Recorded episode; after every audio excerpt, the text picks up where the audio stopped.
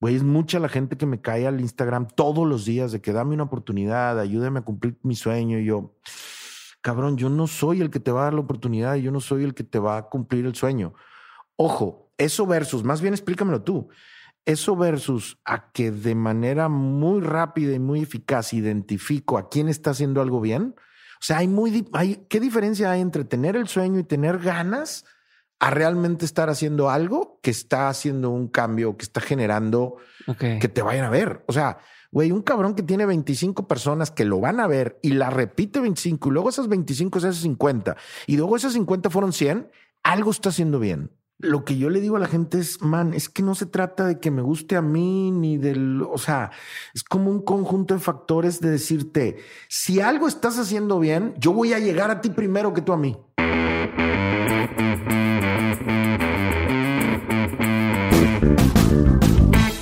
Hola a todos, yo soy Diego Barrazas y esto es Dementes, el podcast en el que tengo conversaciones profundas, reales y prácticas con las personas que hacen y no que dicen que van a hacer, con las que están constantemente restando el status quo y desafiando las reglas convencionales para hacer realidad sus proyectos y cuya trayectoria habla por sí solos. Algunos podrán estar de acuerdo o no con su forma de pensar, pero lo que nadie puede ignorar es que están logrando cosas y creando un nuevo camino. Mi intención con estas conversaciones es entender los porqués, los cuándos y lo más importante, los cómo de lo que hacen para que ustedes que escuchen y yo podamos trasladarlo a nuestra vida, trabajo y negocios y podamos tomar decisiones que nos ayuden a dar el siguiente paso hacia adelante. Te recuerdo que sus episodios llegan a ti gracias al apoyo de nuestro aliado Hey Banco, lo cual nos permite enviarte los episodios de manera gratuita, así como las otras iniciativas que lanzamos como en nuestros canales de YouTube, los resúmenes de los episodios y nuestra comunidad de Insider en Patreon. Hey Banco, por si no lo sabes, es el primer banco 100% digital en México. Yo lo uso, estoy encantado con él porque no solamente es una tarjeta de crédito, no solamente es una cuenta de ahorros. Hey Banco tiene todo el soporte de un banco completo a través de un app, así que no pierdes tiempo en teniendo que estar eh, visitando los bancos, haciendo filas y demás. Así que entra a dementes.mx diagonal Hey Banco o da clic en el enlace en la descripción de este episodio descárgala, pruébala y úsala un par de semanas. Quiero que me cuentes, por favor, toda tu experiencia. Y si escuchas bastante ruidos porque estoy grabando esto a punto de abordar eh, en un aeropuerto. Así que te platico un poquito más de mi invitado del día de hoy. Él es Toy Selecta. Toy es DJ, productor y director creativo, A&R y CEO de Sones del Mexite, su propia productora y sello boutique. Para que no ubique a Toy, basta con decir que fue el DJ de Control Machete, Trabajó con Celso Piña, Calle 13, Cypress Hill, Plastilina Mosh, Café Tacuba, Don Omar, Gustavo Cerati, Visión Minúscula, Blanquito Man y muchos otros más. Fue un elemento clave en la creación y desarrollo de Universal Music Group, Urban Latino con Machete Music Label y la toma del poder global del reggaetón y otros géneros latinos urbanos. Actualmente Toy trabaja con bandas y artistas como The Ghetto Kids, Efelante, Ucielito Mix y sus sellos son Worldwide Records, Sones del Mexite y XDM Records. Por último, es consultor, es consultor también senior para Heineken México y todo su portafolio de marcas en música y entretenimiento. En este episodio en específico platicamos de temas creativos, qué es lo que tienes que hacer para crear un hit y la industria musical, la historia de la avanzada regia y el boom de los géneros latinos a escala mundial. Así que si te interesa cualquiera de estas cosas o en general aprender muchísimo sobre la industria musical, te invito a que te quedes en este episodio con Toy Selecta.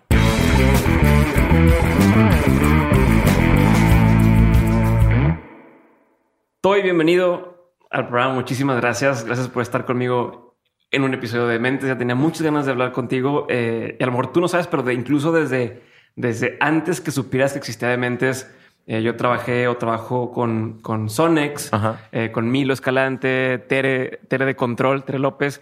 Y desde entonces ya he escuchado historias y cuando trabajábamos en cuarto de control y en zonas del, zonas del Mexa. Y entonces yo decía, pues algún día, algún día, algún día. Incluso todavía no tenía de mentes en ese momento. Y dije, ya después, después me enteré que conoces a, Pato Bichara y conoces a Lulo y dije, se tiene que armar. Y por ahí compartiste una vez este, algo de mentes y dije, no, ya, ya, ya, ya, ya. Entonces, gracias por estar conmigo. A la eh, orden, la verdad, un placer. Y pues igual, fan también. Te, te agradezco mucho. Y vamos a empezar. Lo primero con lo, que quiero entrar y, espero no decepcionar a la gente que está escuchando porque a lo mejor quieren que hablemos todo el tiempo de música y no vamos a hablar tanto de eso. quiero, quiero que nos metamos más bien. Eh, bueno, y por cierto, quien quiera saber de música, voy a poner los enlaces a todos los otras grabaciones que has tenido con gente. Este, pero quiero que empecemos a hablar un poquito más de ti a nivel personal. Quiero entenderte, quiero entender cómo piensas. Entonces quiero irme al, a lo más viejito que encontré, que es que tú eh, vivías con tu mamá y tus abuelos. Sí. Y empezaste trabajando mucho o ayudándole a tu abuelo en su negocio, ¿no? Que te involucró o te, te llevaba a trabajar con él. Eh, y él era comerciante de fierro y acero. Sí. Quiero empezar como por ahí, güey. ¿Cómo, Bien, cómo bien, fue bien. eso? ¿Cómo fue tu infancia? ¿Qué viste? ¿Qué aprendiste? Wow. Bueno, pues qué interesante que empieces por ahí porque, porque yo frecuentemente evoco o, o incluso ya no vivo ahí en la Vista Hermosa, pero frecuentemente voy a darme la vuelta al Parque Israelita. Eh, la verdad, a lo mejor sí, mi vida comienza ahí en la Vista Hermosa. Eh, en realidad comienza en la colonia Nahuac y a los año y medio se muda mi abuelo a, a, a la casa, una casa. Te voy a contar toda esa historia porque tiene mucho que ver Sí, con sí, todo sí. esto de. Te vas a reír. Eh, se muda a la casa de Max Kleiman. Max Kleiman es el judío número dos que llegó a la ciudad, Ok. ¿no? Y justamente es una casa que estaba en la calle Canadá, en el número 320, en contraesquina del, del, del club, eh, eh, centro social, parque, predio, donde está la sinagoga y donde está toda la comunidad judía, ¿no? Entonces, eh, eh, primero que nada, creo que ahí empieza todo, ¿no? Empieza todo. ¿Por qué? Porque si bien mi abuelo, un tipo de, de Chihuahua que había recorrido con su familia este, desde, desde Cusiguriachi, Chihuahua, pasando por Cuauhtémoc, por Chihuahua, luego viniendo, no sé, a, a- um, Zacatecas, pasando a Concepción del Oro, pasando por, por eh, eh, Musquis, o sea, como siguiendo su trabajo en, en, en, ¿qué era? Peñoles, yo creo, en ese momento. Llega a Monterrey, se establece con sus hijas, siete hijas para empezar, ¿no? Se establece en, la, en, el, en el norte de la ciudad. Llega a la colonia Nahuac, eh, están mucho tiempo en la colonia Nahuac, eh, enfrente ahí de Potros. Eh, empieza como una labor muy interesante porque pues yo me encuentro todo esto güey, de, de niño, ¿no? Una labor altruista, mi, ab- mi abuelo personaje muy reconocido en la comunidad del Club de Leones de Monterrey. Eh, eh, mi abuelo masón, grado este, alteradísimo, este, mi primo Bebo, el, que, el que trabaja ahí con Adán y con Pato mucho, con Pato Machete, este, tiene como el cuadro, pues como todo este rollo que ha descubierto a través de la vida, ¿no? De, de repente un, un eh, que es este, pues maestre, güey, una cosa así como, como el último grado, el 27 o el 28, ¿no? Un tipo muy, muy respetuoso, muy educado, muy trabajador, eh, eh, poco religioso, pero bastante eh, amigo, muy cercano del padre infante, o sea, siempre, siempre comprometido con, con la, con ayudar a los demás, con, con entender que si bien no éramos eh, eh, eh, como, como, pues de sociedad, no soy sanpetrino, que qué sé yo, ¿no? Como, y el rollo muy interesante, güey, a mí la vida me cambia cuando le pregunto a mi abuelito, abuelito, ¿quién es ese señor? Y me explica, ah, ese es el rabino Moisés Caiman, que todo, todos los días el rabino así, es que esa es la figura que me acuerdo de, de las tardes, de que, de que entender que el mundo era diferente desde muy temprana edad. Ok. De que, ah, este es el, es como el padre, pero es de la comunidad judía. Ajá. Pero, abuelito, ¿por qué se viste tan bien? ¿Por qué siempre trae sombrero? ¿Por qué siempre está súper así calado? No, pues entonces, mira, te voy a explicar como un poco. Entonces, mi abuelo siempre, du- durante toda mi niñez, pues imagínate que a mí me toca ser el nieto 16 o 17, 17 Ok. de la hija menor que, que, él, que él decidieron, pues, eh, eh, eh, que fuera como su hijo, porque mi mamá no se casa, Ujú. tiene un hijo eh, como fuera del matrimonio, que soy. Entonces decido, deciden ellos como, como ser como esta figura de. Entonces vengo a ser el último como hijo Como de, hijo. como de mi abuelo, me da los apellidos y entonces ahí parece, pues empieza como esta, como esta historia que a lo mejor pues el, el señorón educa al hombre ahí al final de, Ajá, ajá. de todo, ¿no? También es una época como muy interesante porque te estoy hablando de que, que esto es, yo nazco en el 76. Entonces, si también ubicas como todo este crecimiento de entre, no sé, cinco, cuatro, cinco, seis, siete años, pues en un México como complicado, ¿no? En un. México de crisis económicas, en un México del sexenio de López Portillo, este, no sé, como muchas cosas. Me toca vivir en una casa amplia, me toca, me toca recibir educación, me toca pues, tener un parque enfrente, que es que en este caso era el parque israelita, pero entonces me toca ver que había gente diversa, o sea, que había diversidad inmediata enfrente de tu casa, ¿no? Sí, entender- muy cercano a las diferentes cosas. O sea, tenías a los judíos a un lado, a los, a los católicos de otro lado, claro, o, que había niveles sociales, exacto, todos en el mismo pedacito, como un no, entre cercano. Entonces, pues a mí me toca vivir en esa colonia como que pues había que salir. Entonces, inmediatamente trabajar con mi abuelo en el negocio, como, como, bien dijiste, cosas interesantes es que, que, la historia del fierro y del acero y de la recuperación de chatarra y de estas cosas en la ciudad de Monterrey también es muy importante.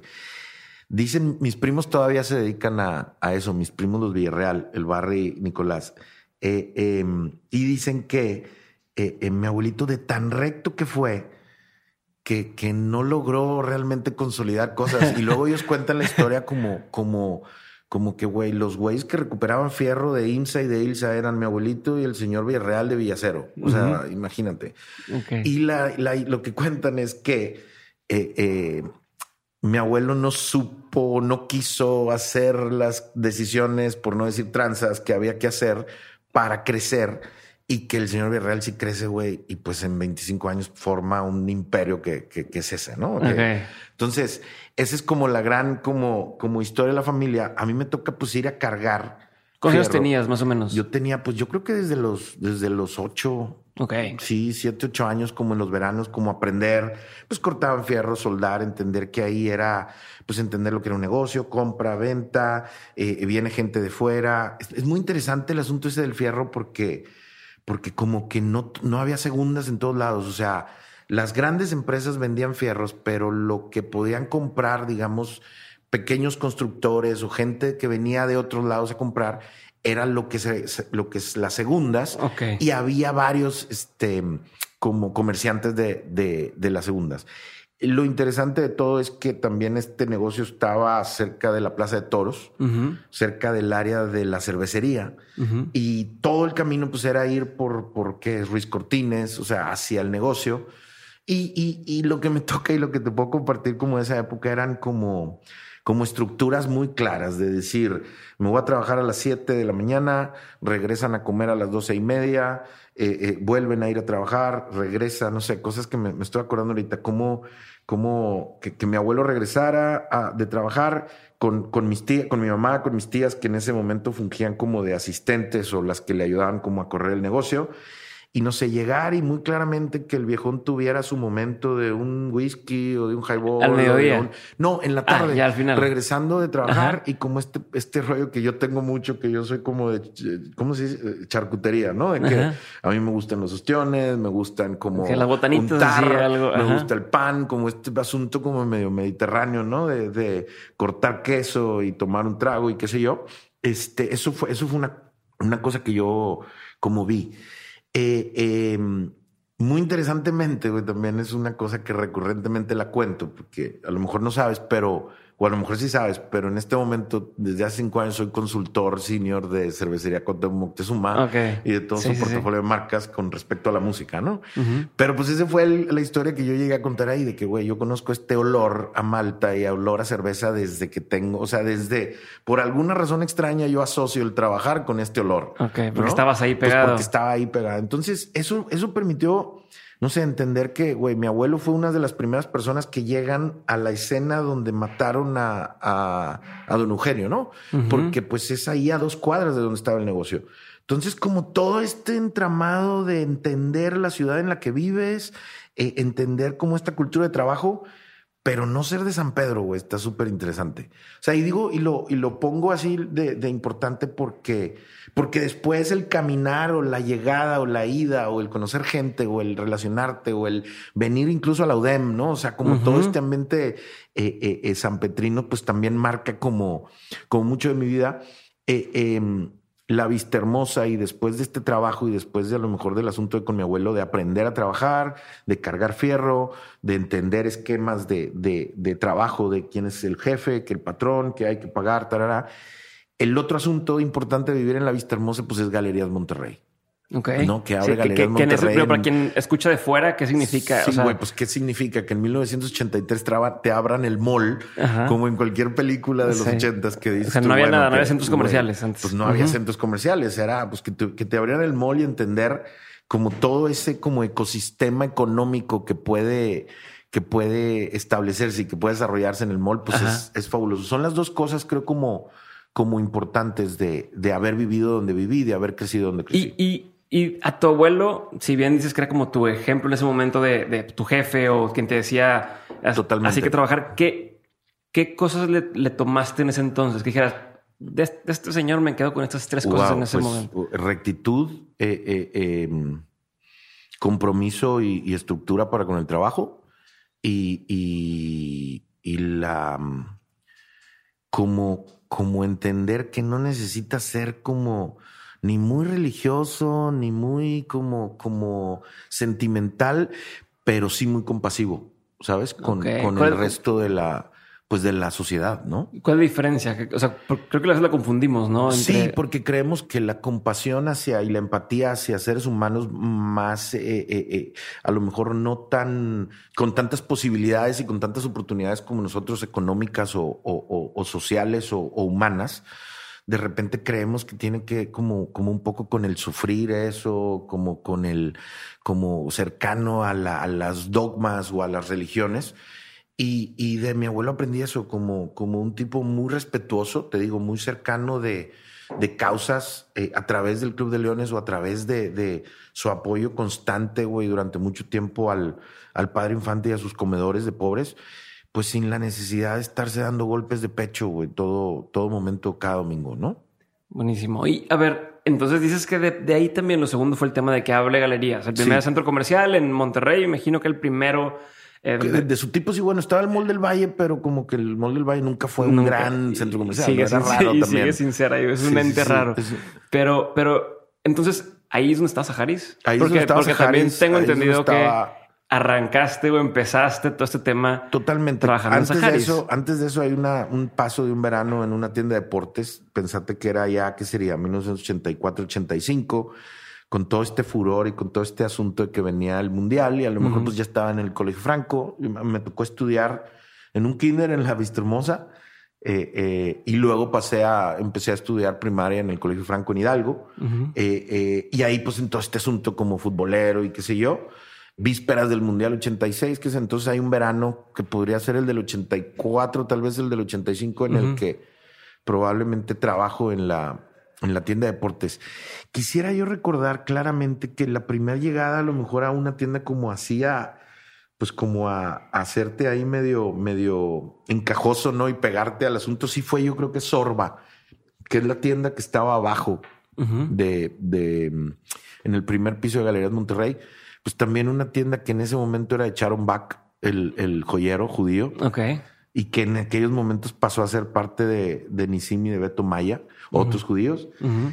Y, y ahí como que no sé, güey, ahí fue donde, donde aprendí como un poco al asunto este de discos. Pero, Se le- pero- pero a ver, pero ¿cuántos, cuántos años tienes ahí? yo creo que ya que sería, a lo mejor un 9, 10, ¿sí? A ver, pero ¿cómo, le, 85, cómo le dan 86? oportunidad a un niño de 9, 10 años Pues entrar no sé, a trabajar güey, a a una tienda? mejor- ¿no? Te lo digo porque yo cuando yo estaba más morro, intenté y fue, oye, voy a ir a trabajar a... a- ¿Dónde era, güey?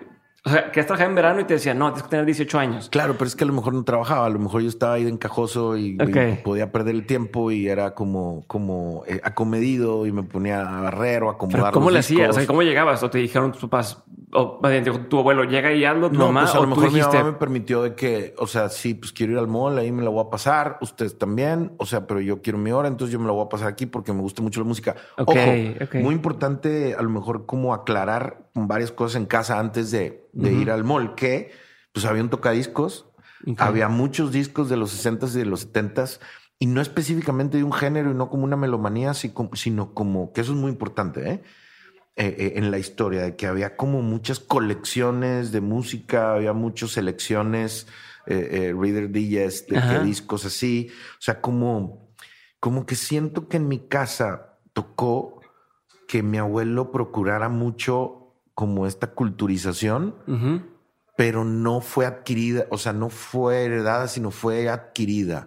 Entonces, en ese, en ese, eh, lo que estoy tratando de decir es de que como que él tuvo la certeza o la idea de, de culturizar como a su familia sin saber por dónde ni cómo tanto, ¿sabes? Porque había biblioteca, había música, había estéreo, había un piano, había unas guitarras, Pero fuera de eso no había, o sea, no había como una melomanía clara de que no oye, soy impuesto. fan de Frank Sinatra o soy fan de tal música mexicana de, de, de Antonio Aguilar o soy fan de, no, soy fan de, de lo que, de, de todo un poco, ¿no? Lo que Sin representa ser- la lo música que ella. represente la música y a lo mejor como a las que las hijas, una de mis, mi tía Olivia en paz descanse, tocaba piano muy bonito. O sea, como, como todo este asunto de que estuvieran las cosas ahí como para culturizar, pero que alguien aprovechara. A lo mejor es el, el, el asunto y el paradigma más importante. A mí me tocó aprovechar eso.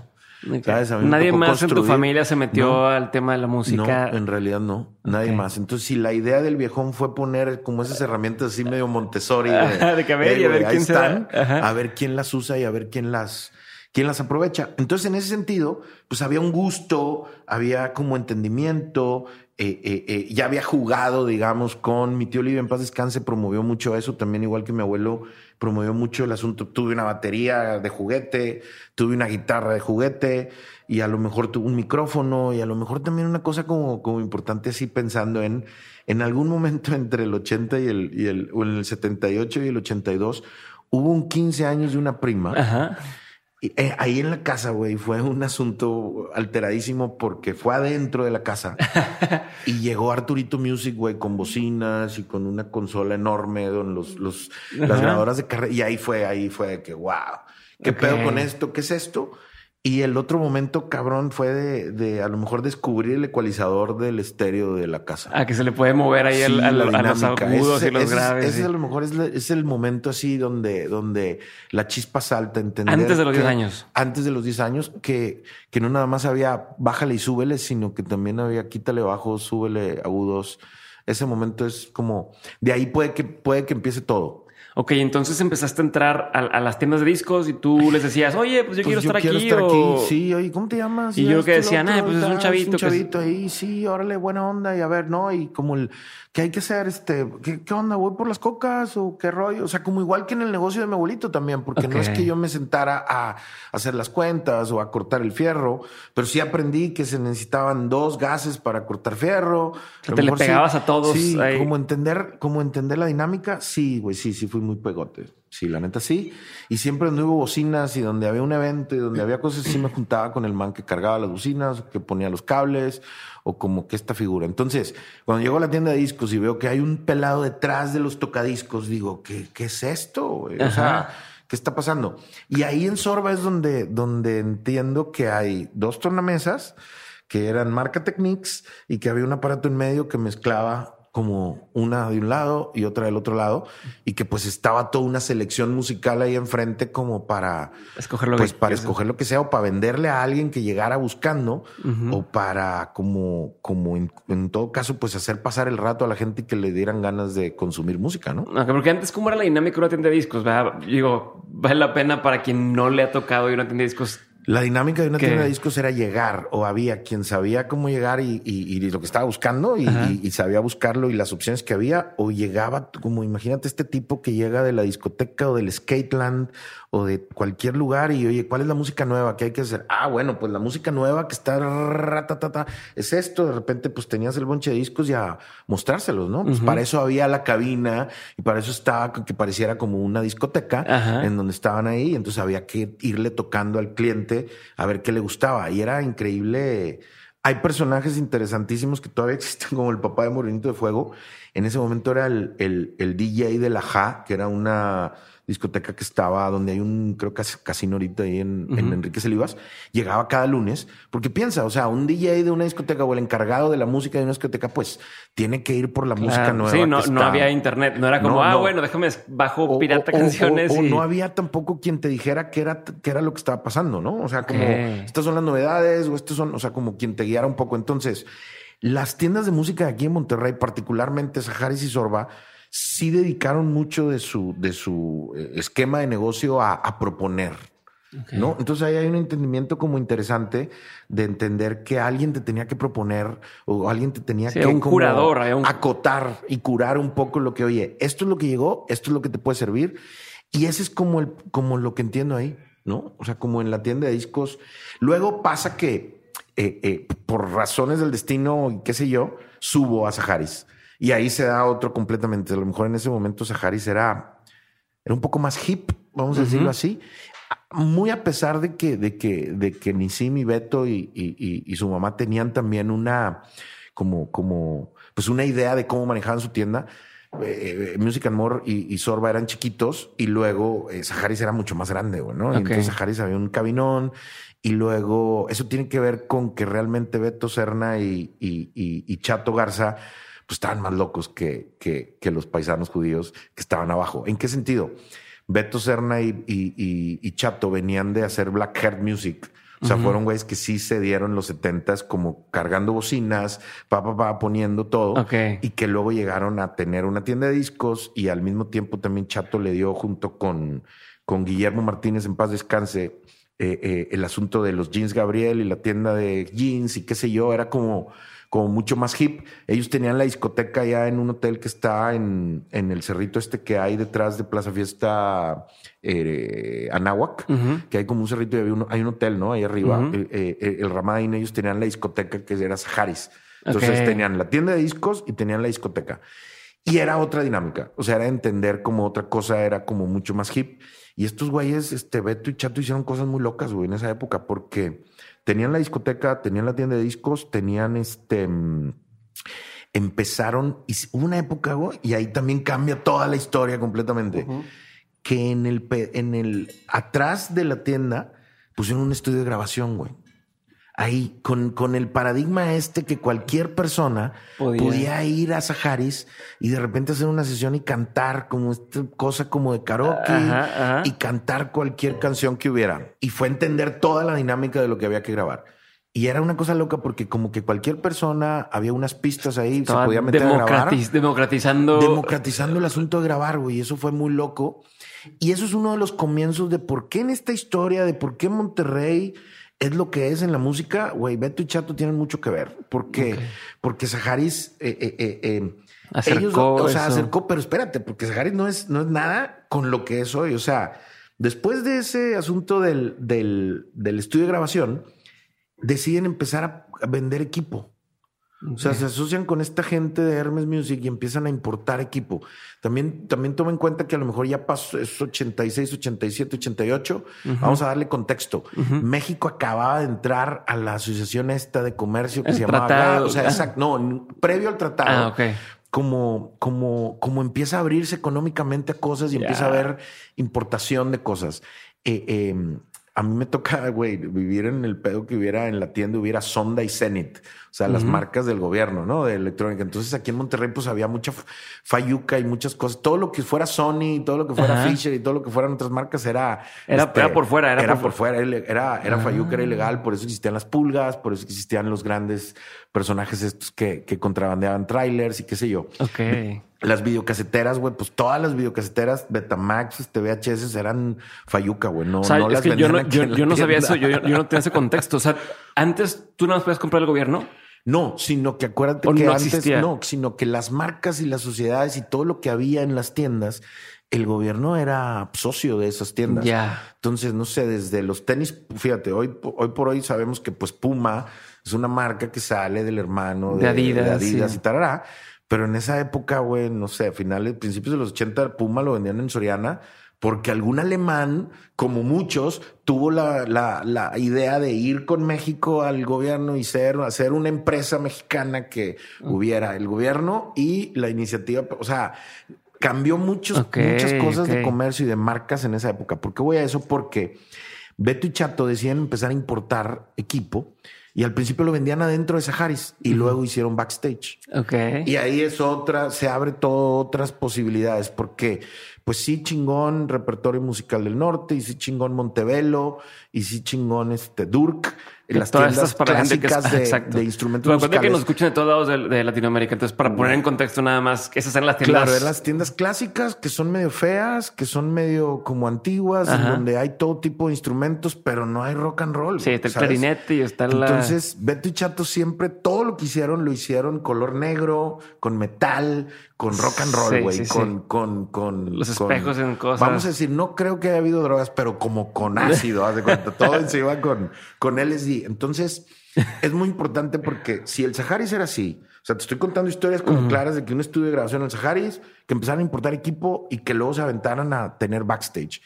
Y la verdad es que backstage es la ventana que pudiera haber rock local, porque pudiera haber guitarras ahí. Tenías acceso a. Tenías acceso a equipo, tenías acceso a comprar como. O sea, antes de eso, antes de un backstage, por ejemplo, que es esta tienda, alguien que quería ser músico aquí en, en, Monterrey, ¿qué tenía que hacer? Vete a. No, pues obviamente McAllen, obviamente la Estados Unidos, pero. Pero por ejemplo, a mí me toca que no, yo no soy de las familias que a huevo iban a McAllen cada mes o cada. En esa época no.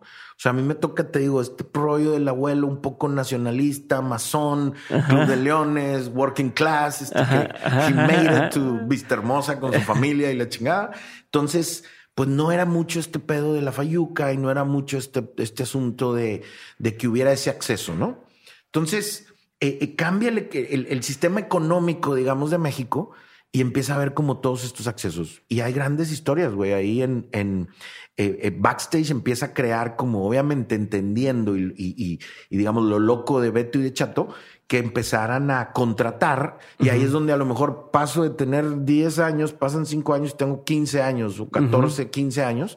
Y entonces a lo mejor a los 15, creo que en ese momento ya como que podías trabajar como a los 15 años y trabajé de a lo mejor de pasarme de, de, de Saharis me pasé a trabajar como a backstage en, una cosa. Y ahí entra como todo este asunto también del sound reinforcement, que es este el asunto de entender De entender consolas, de entender como amplificación, entender como todo este asunto, que es como la, el otro gran paradigma, a lo mejor de principios de los 90, de, de tener la oportunidad de, de, quiero pasarme como, como rápido, no sé, eh, em, la secundaria. Eh, eh, termino el franco mexicano, voy a la secundaria, al CUM, y ahí empieza todo este asunto de que había clases de guitarra y de que ya venían güeyes del Franco eh, Valle y que ya había otra, otro tipo de amigos. Y entonces el fútbol, sí chingón y todo, pero a lo mejor pasa como que yo en mi, en mi cosa, a mí me toca juego fútbol, pues toda, todavía toda la secundaria, güey. La verdad es que hay una cosa que me dejó el fútbol que son mis reflejos. Yo era portero. Interesante como como meterte otra vez encajoso a la secundaria, a bueno, pues yo les ayudo con las bocinas. Okay. Y yo puedo ser el que pone la música. En la secundaria. En la secundaria, sí, ¿no? Y ahí en el CUM, de repente hacían este asunto de las convivencias con otros colegios y ahí llega como empieza a conocer más gente. Que, eh, quiero pasarme para, para ir avanzando rápido de este asunto de Beto y Chato, de, Beto Cerna y Chato Garza, Saharis, eh, eh, Backstage a este asunto de personajes y de negocios como Conceptos Digitales, Luis Caballero y Team Blue Star. Son dos sonidos muy, muy famosos y muy importantes de finales de los ochentas y principios de los noventas en, en Monterrey. Y mi paso es como muy natural después de, de la tienda de música y de la tienda de, de, sonido, digamos, a como a, a, a, ser DJ, a estar y a empezar a, y a entender cómo esta dinámica de que de que todos los grupos que pudieran estar surgiendo en ese momento, pues necesitan sound reinforcement. O sea, como este asunto de su micrófono, su amplificador, sus bocinas, aquí hubiera. Y es una combinación ahí ya pues letal de entender la dinámica de la música y entender la dinámica del sonido, de cómo se conecta y cómo se amplifica y cómo se hace un showcito. Y eso es en lo que me la paso, pues básicamente entre el, entre el 88 y el 92. Ok, pero entonces eh, te tocó vivir como desde los adentros de todo esto, lo que dices que hacían estos cuates de Saharis, de, de esta apertura a la música, entender un poco también el negocio, entender hacia atrás de a ver por qué están haciendo todo esto. Y, para ti, pues en ese entonces, a lo mejor me, me, me corregías, pues como era como un juego, era como tu diversión. Era jugar, pero aprendí. me la estoy pasando chingón. Qué oportunidad tan chingona estar con toda esta gente. Pero también, pues hacer platita, porque es que había que hacer, porque la verdad es que con lo que te decía, mi abuelo con, con, con ese asunto económico de, de, principios de los, del 83, mi abuelo se retira, cierra el negocio y pues se le acaba la feria. O sea, la casa esa enorme en la que vivíamos se convirtió en un, o sea, un efelante, ah, gol, un elefante blanco, eh, eh, que empieza a tener problemas, güey. O sea, empieza a tener problemas de, de, tubería, empieza a tener problemas de esto, tarara. O sea, me toca, no quiero decir que me toque una adolescencia precaria, pero pues sí hubo que chingarle. O sea, el, el, el, dinerito que me ganaba en la tienda, el dinerito que esto, el otro, pues era lo que me permitía a mí traer lana en la bolsa. Mi mamá, mis tías en esa época se dedicaron a trabajar mucho, inventaron una cosa de estos centros de mesa de, botana, de compaté y quesos, fueron muy famosas mis tías por eso, como por pan, eh, hacer pasteles de bodas y todas estas cosas, pero se metían una chinga, güey, o sea, trabajando. Entonces a mí yo lo que entendía era que pues había que salir a la calle a hacer plata. O sea, y si ya habías aprendido todas estas cosas y aparte te divertías y te gustaba, pues empezar a crear oportunidades a través de eso, ¿no? Y entonces, ¿cómo empezó? O sea, ¿cómo de ahí, de, estar en este mundo, brincas al tema de, pues voy a empezar yo a hacer música? o, sea, eso, pues en la secundaria, como que te digo, con todo este cambio y que, la clase de guitarra, eh, eh, conozco a dos personajes como importantes en, la, en ese momento, que es este Javier Lozano y, y Pancho Lelo de la Rea.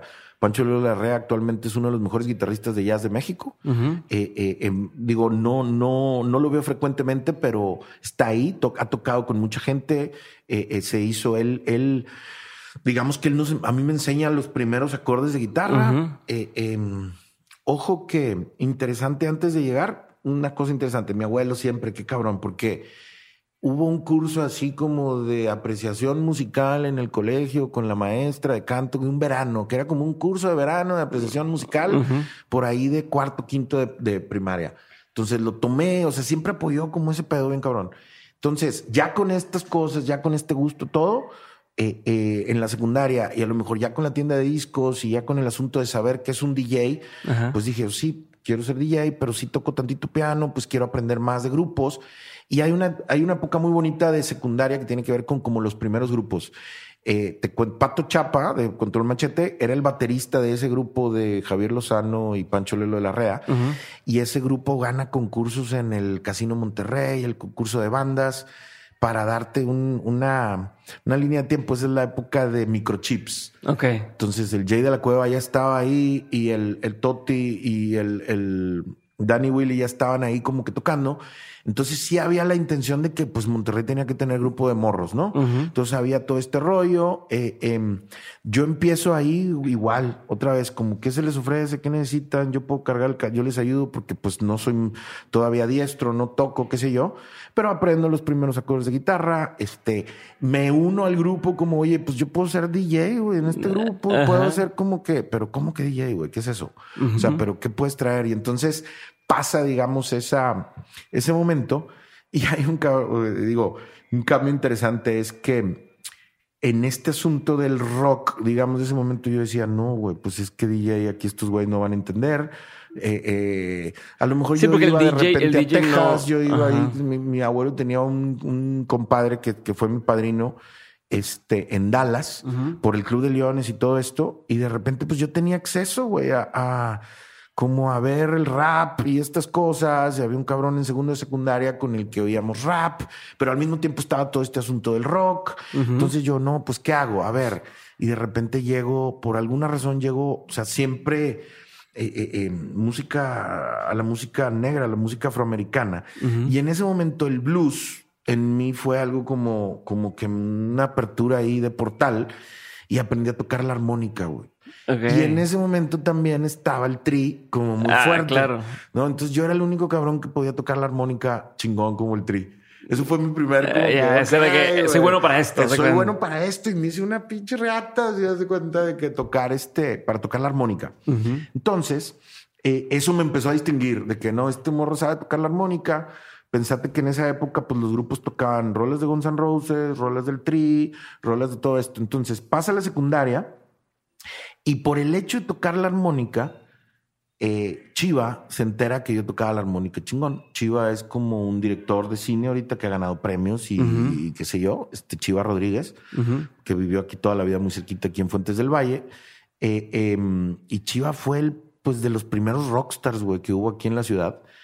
Pero Chiva se lo acabó aquí en San Pedro. O sea, okay. muy chavito, este güey se ponía unas pedas así ah, extremas. Eh, eh, ojo, interesante mencionar que en esa época en el rock aquí local no había drogas, en realidad era todo, todo muy naive. Y, y, pero sí, Chivas de cuenta, en esa época también fue el asunto de The Doors, como este revival de The Doors, como todo este rollo. Entonces yo siempre cuento esta historia así como que Chiva tuvo su época de rockstar de músico aquí en San Pedro, ¿no? Pero pues fue fundamental que el güey me diera la oportunidad de meterme en un grupo que fue muy legendario en esa época que se llamaba Fuscas y Nopales, obviamente por Guns N' Roses, eh, porque tocaba yo la armónica. Entonces, en ese grupo hubo una, una, fue tan legendario que hubo pues varias alineaciones y varios personajes muy interesantes que estuvieron rondando, como el Aldape, como Julián Serrano, como eh, Kurt Díaz, que es un, que creo que yo que es eh, un tremendo cirujano plástico ahorita en este momento. Este, pero también llegaron dos personajes, tres personajes muy interesantes, que es Jorge Tamés, el Flip, que es este Juan Carlos Lleverino, un tremendo baterista de, de esa época, y Gabriel Guerra. En ese sentido, en esa época, eh, Fuscas y Nopales eh, pasa por una transición y Fuscas y Nopales se convierte en la última de Lucas. que es el primer grupo, haz de cuenta, como de, de, rock regio que nosotros, todos estos personajes, tuvimos y con el que llamamos la atención y con el que empezamos a viajar. Digamos, aquí a, empezó a, tener, éxito. A Saltillo, ya, ya estamos hablando de época de desvelados, tarará. Y, hicimos, güey, pues ese grupo es chingón, la neta. O sea, eh, eh, grabamos un, un, disco, primero un, un, EP como independiente. En ese momento tuvimos, ahí ya entra todo otro proceso, güey, porque, porque fue el proceso de, de estudios de grabación, entender que si bien yo había hecho como cosas locas y desconectaba y conectaba equipo en la estación de radio de la UDEM y encontrábamos manera de cómo grabar con portaestudios, todo esto, la primera oportunidad a lo mejor que voy a un estudio a grabar es siendo tecladista, porque después de la armónica como que me paso al teclado por los doors y por estas cosas. Siempre fui muy mal tecladista y, y hay dos tipos. sí, sí, sí. Y tengo que decirlo así y aprovecho para, para agradecerles y mandarles un saludo a dos tremendos personajes, Alejandro Rosso y, y, Eddie González, que eran muy buenos tecladistas en esa época, ¿no? Rosso, bueno, es un tremendo músico, muy, muy eh, eh, eh, bases clásicas, muy estudioso, muy letrado. Yo siempre, pues nunca logré desarrollar, digamos, como, como, como esa técnica que tenían estos vatos, pero yo lo que sí aprendí es a moverle las cositas y a complementar cosas. Y entonces yo fui el primero que tuvo un sampler. Y entonces empecé a lo mejor si no tocaba muy bien, pero yo sabía cómo grabar pedacitos de cosas y acoplarlos ahí o tener sonidos o empezar como con este asunto de, del rap y nada más recuerdo dos, dos como pilares fundamentales. Este asunto del DJ y este asunto del gusto por la música negra, ¿no? O sea, por, por, la música afroamericana en, todos, en toda su expresión, desde blues, jazz, funk, eh, eh, rap, ¿no? En ese sentido. Entonces, nunca dejé el asunto, por más de que estuviera participando como en grupos de rock o en estas cosas alternativas, pues siempre como empujando como esta parte de de, güey, yo entiendo la contextualización y recontextualización de cosas y yo sé qué pedo con un remix. Como que veas un poco más allá que... Exacto. Y esa, pues, esa es la base. Después de eso pasa, la última de Lucas llega, eh, eh, piensa en todo esto como desvelados, todo este asunto. Jonás, güey, que era también, Jonás fue amigo de aquí de galerías de toda la vida. O sea, nos juntábamos ahí. Jonás empieza con Cuervos de Malta, que se convierte en Plastilina Mosh. Eh, eh, ya había muchas dinámicas de que uno participaba en la calle, salías a la calle a, muchas dinámicas de el taller de percusión. El taller de percusión es una escuelita que había por Venustiano Carranza que tenía el pájaro, Sergio, eh, de tumba. sí, de la tumba. Pero es muy importante, güey, ese, ese nodo ahí, porque ahí se juntaba Roy Galván, se juntaba el pájaro, se juntaba Iván Tamés, el hijo del Simón y el hermano de Ruli Tamés, excelente baterista, se juntaba como varias personas y se juntaba un personaje que se llama Renato Betancourt. Ok. Renato Betancourt, güey, es probablemente el, el, el ganón de la avanzada regia, güey, porque Renato Betancourt es el dueño de Serpro. Y Serpro hoy por hoy, si no es la empresa más importante de sonido del país, pues deberá de ser el top 3, güey, ¿no? Porque sí, en realidad a la persona de, de, toda esta historia, a quien más yo le tengo respeto y digo de que wow, güey, pues es a Renato Betancourt porque hizo un imperio encabronado, ¿no? Del, tamaño de, de, pues no quiero decir el, número, pero es una empresa realmente sólida. Entonces, Renato Betancourt iba ahí al taller de percusión y de repente Renato tiene la oportunidad de comprar un XR600, que es como una cosa esta donde caben seis micrófonos y un par de bocinas. Y entonces empieza esta dinámica de ser pues un sonidito. Ah, faltaban monitores en el Café Iguanas. Bueno, pues hay que hablarle a Renato para que traiga esto, qué sé yo. Conozco a Renato y empezamos a la par de este, digamos, segunda vuelta de grupos, con toda esta experiencia que yo había tenido de trabajar con conceptos digitales en el sonido y, y después con el papá de Chetes, con José Luis Garza, que es un tremendo personaje que también debería, un día deberías de, de invitar porque José Luis Garza y Alfredo Galvez y Raúl, el de los Vips, en paz descanse, tienen el primer grupo de rock mexicano real y auténtico en 1957 que se llaman Los Rockets. Antes de los Locos del Ritmo, güey. O sea, eso es una historia como muy cabrona que, que es aquí en Monterrey. Esos tres personajes hicieron ese grupo rock y por eso existe Chetes, güey, ¿no? y por eso a lo mejor existe todo esto que eh, a mí me toca conocer a, José Luis Garza en la, en la UDEM y yo veía, ya había pasado por dos empresas que veía y yo trabajé con José Luis un par de años. Me gustaba mucho la profesionalización que tenía el ingeniero José Luis Garza de este asunto del, del, sonido. O sea, el ingeniero José Luis Garza nos enseñó a muchos a profesionalizar este asunto del sound reinforcement en Monterrey, que después a lo mejor construimos un poquito la base de lo que es ser pro hoy y yo fui socio de Renato hasta el año 2003 en Serpro. Eh, eh, la primera inversión fuerte que tuvo Serpro pues fue con dinero que generó Control Machete para ponerle a, a que me generó a mí personalmente Control Machete para poner el primer equipo grande. Okay. Y la verdad, Renato hizo un imperio, güey. De estos son 25 años de no parar de jalar. Y empezamos a jalar, nos incrustamos un poquito, que si en la UDEM, que si en Desvelados, que si en el Gran Silencio. Renato es del barrio, así de la misma calle del Gran Silencio. Entonces, pues imagínate, manejábamos estos dos nodos, ¿no? Este nodo eh, poniente medio San Pedro y este nodo hacia la unidad modelo y hacia el rock, este, y Desvelados y qué sé yo, y todo esto que, que estuviera sucediendo en Café Iguana, en el Esquizo, todas estas cosas. Y nos permitió tener un negocio bastante activo, güey, desde el principio de que, fuera, que, fuera Serpro, ¿no? Eh, em, trabajamos eh, eh, a la par del desarrollo de Serpro, es que se dan muchas cositas. A lo mejor la última de Lucas, de repente llega un hiatus y decimos, no, ¿qué está pasando? Grabamos un disco que se tarda mucho en salir.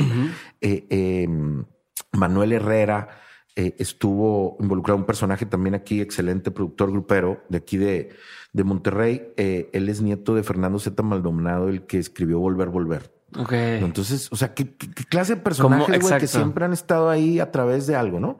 Entonces, este, eh, eh Hiatus de la última de Lucas, eh, em, muy buena onda que, que, construimos como en la UDEM, que eso también es bien importante recalcar el departamento de difusión cultural en esa época fue fundamental, güey, para que muchas de la historia de la música que hoy sucede aquí en Monterrey, que ha sucedido en los últimos 30 años, pues se desarrolle. También el ensamble del TEC y todo esto, pero la Universidad de Monterrey y el, difusión cultural, personajes, no sé, Roberto Villarreal, Alfredo Zapata, nos permitieron muchas cosas, man. Nos permitieron como como desarrollarnos como en una forma bien, bien auténtica y bien libre de, de crecer y de empezar a inventar y de no ponerle límites. Ahí entre, entre difusión cultural y la preparatoria y los grupos y desvelados y Juan Ramón y la chingada, pues de repente pasa la prepa y empezamos a estudiar carrera. ¿Qué es lo que me da risa? Nomás, o sea, todo esto que me estás contando sigues en preparatoria. O sea, no, no, no era un tema de, ah, bueno, bueno, ya tienes veintitantos años y no, no estábamos en la prepa, decidimos entrar a la carrera y ahí es a lo que llegabas el otro día, hace ratito que comentábamos, madre santa, ¿qué voy a estudiar? Pues todos los rockeros y greñudos y hippies de esa época pues estudiaban licenciado en comunicaciones. Yo no quería estudiar licenciado en comunicaciones porque se me hacía que como quiera ya, o sea, esto ya chingón, ya me lo sé, pero yo no quiero ser un comunicador, ¿no? Digo, todo el respeto, pero a mí me gusta estar que sucedan las cosas. Entonces, ¿Qué voy a estudiar? Híjole, güey, no sé, no me puedo ir. Ahí empiezo como a averiguar, empiezan los, los pudientes a, a, irse que sea a Berkeley, que sea al workshop de Estados Unidos, al Recording Workshop. Y yo en ese momento pues no tuve esa oportunidad. Me conseguí, o sea, terminé la preparatoria pagada por un tío, Serafín Tijerina, que me apoyó, digamos, a, a, a terminar como la prepa en la UDEM. Pero luego pues me tuve que conseguir una beca eh, eh, para estudiar los semestres que, que estudié y pues estuve muy como, como becario, muy pegado a difusión cultural. Eh, eh personajazo, güey, Alfredo Zapata, eh, em, escritor, cronista urbano. Ahí pues nos toca una época, estamos hablando de 1993, 92, 93, 94, 95, que para no hacer el cuento largo, pues inserten el documental de Diego Sorno ahí de, 1994 y vean todo lo que estábamos todo viviendo. que estaba pasando. Encima de que nosotros estuviéramos construyendo nuestro sueño de convertirnos en profesionales de la música, ¿no? En Monterrey.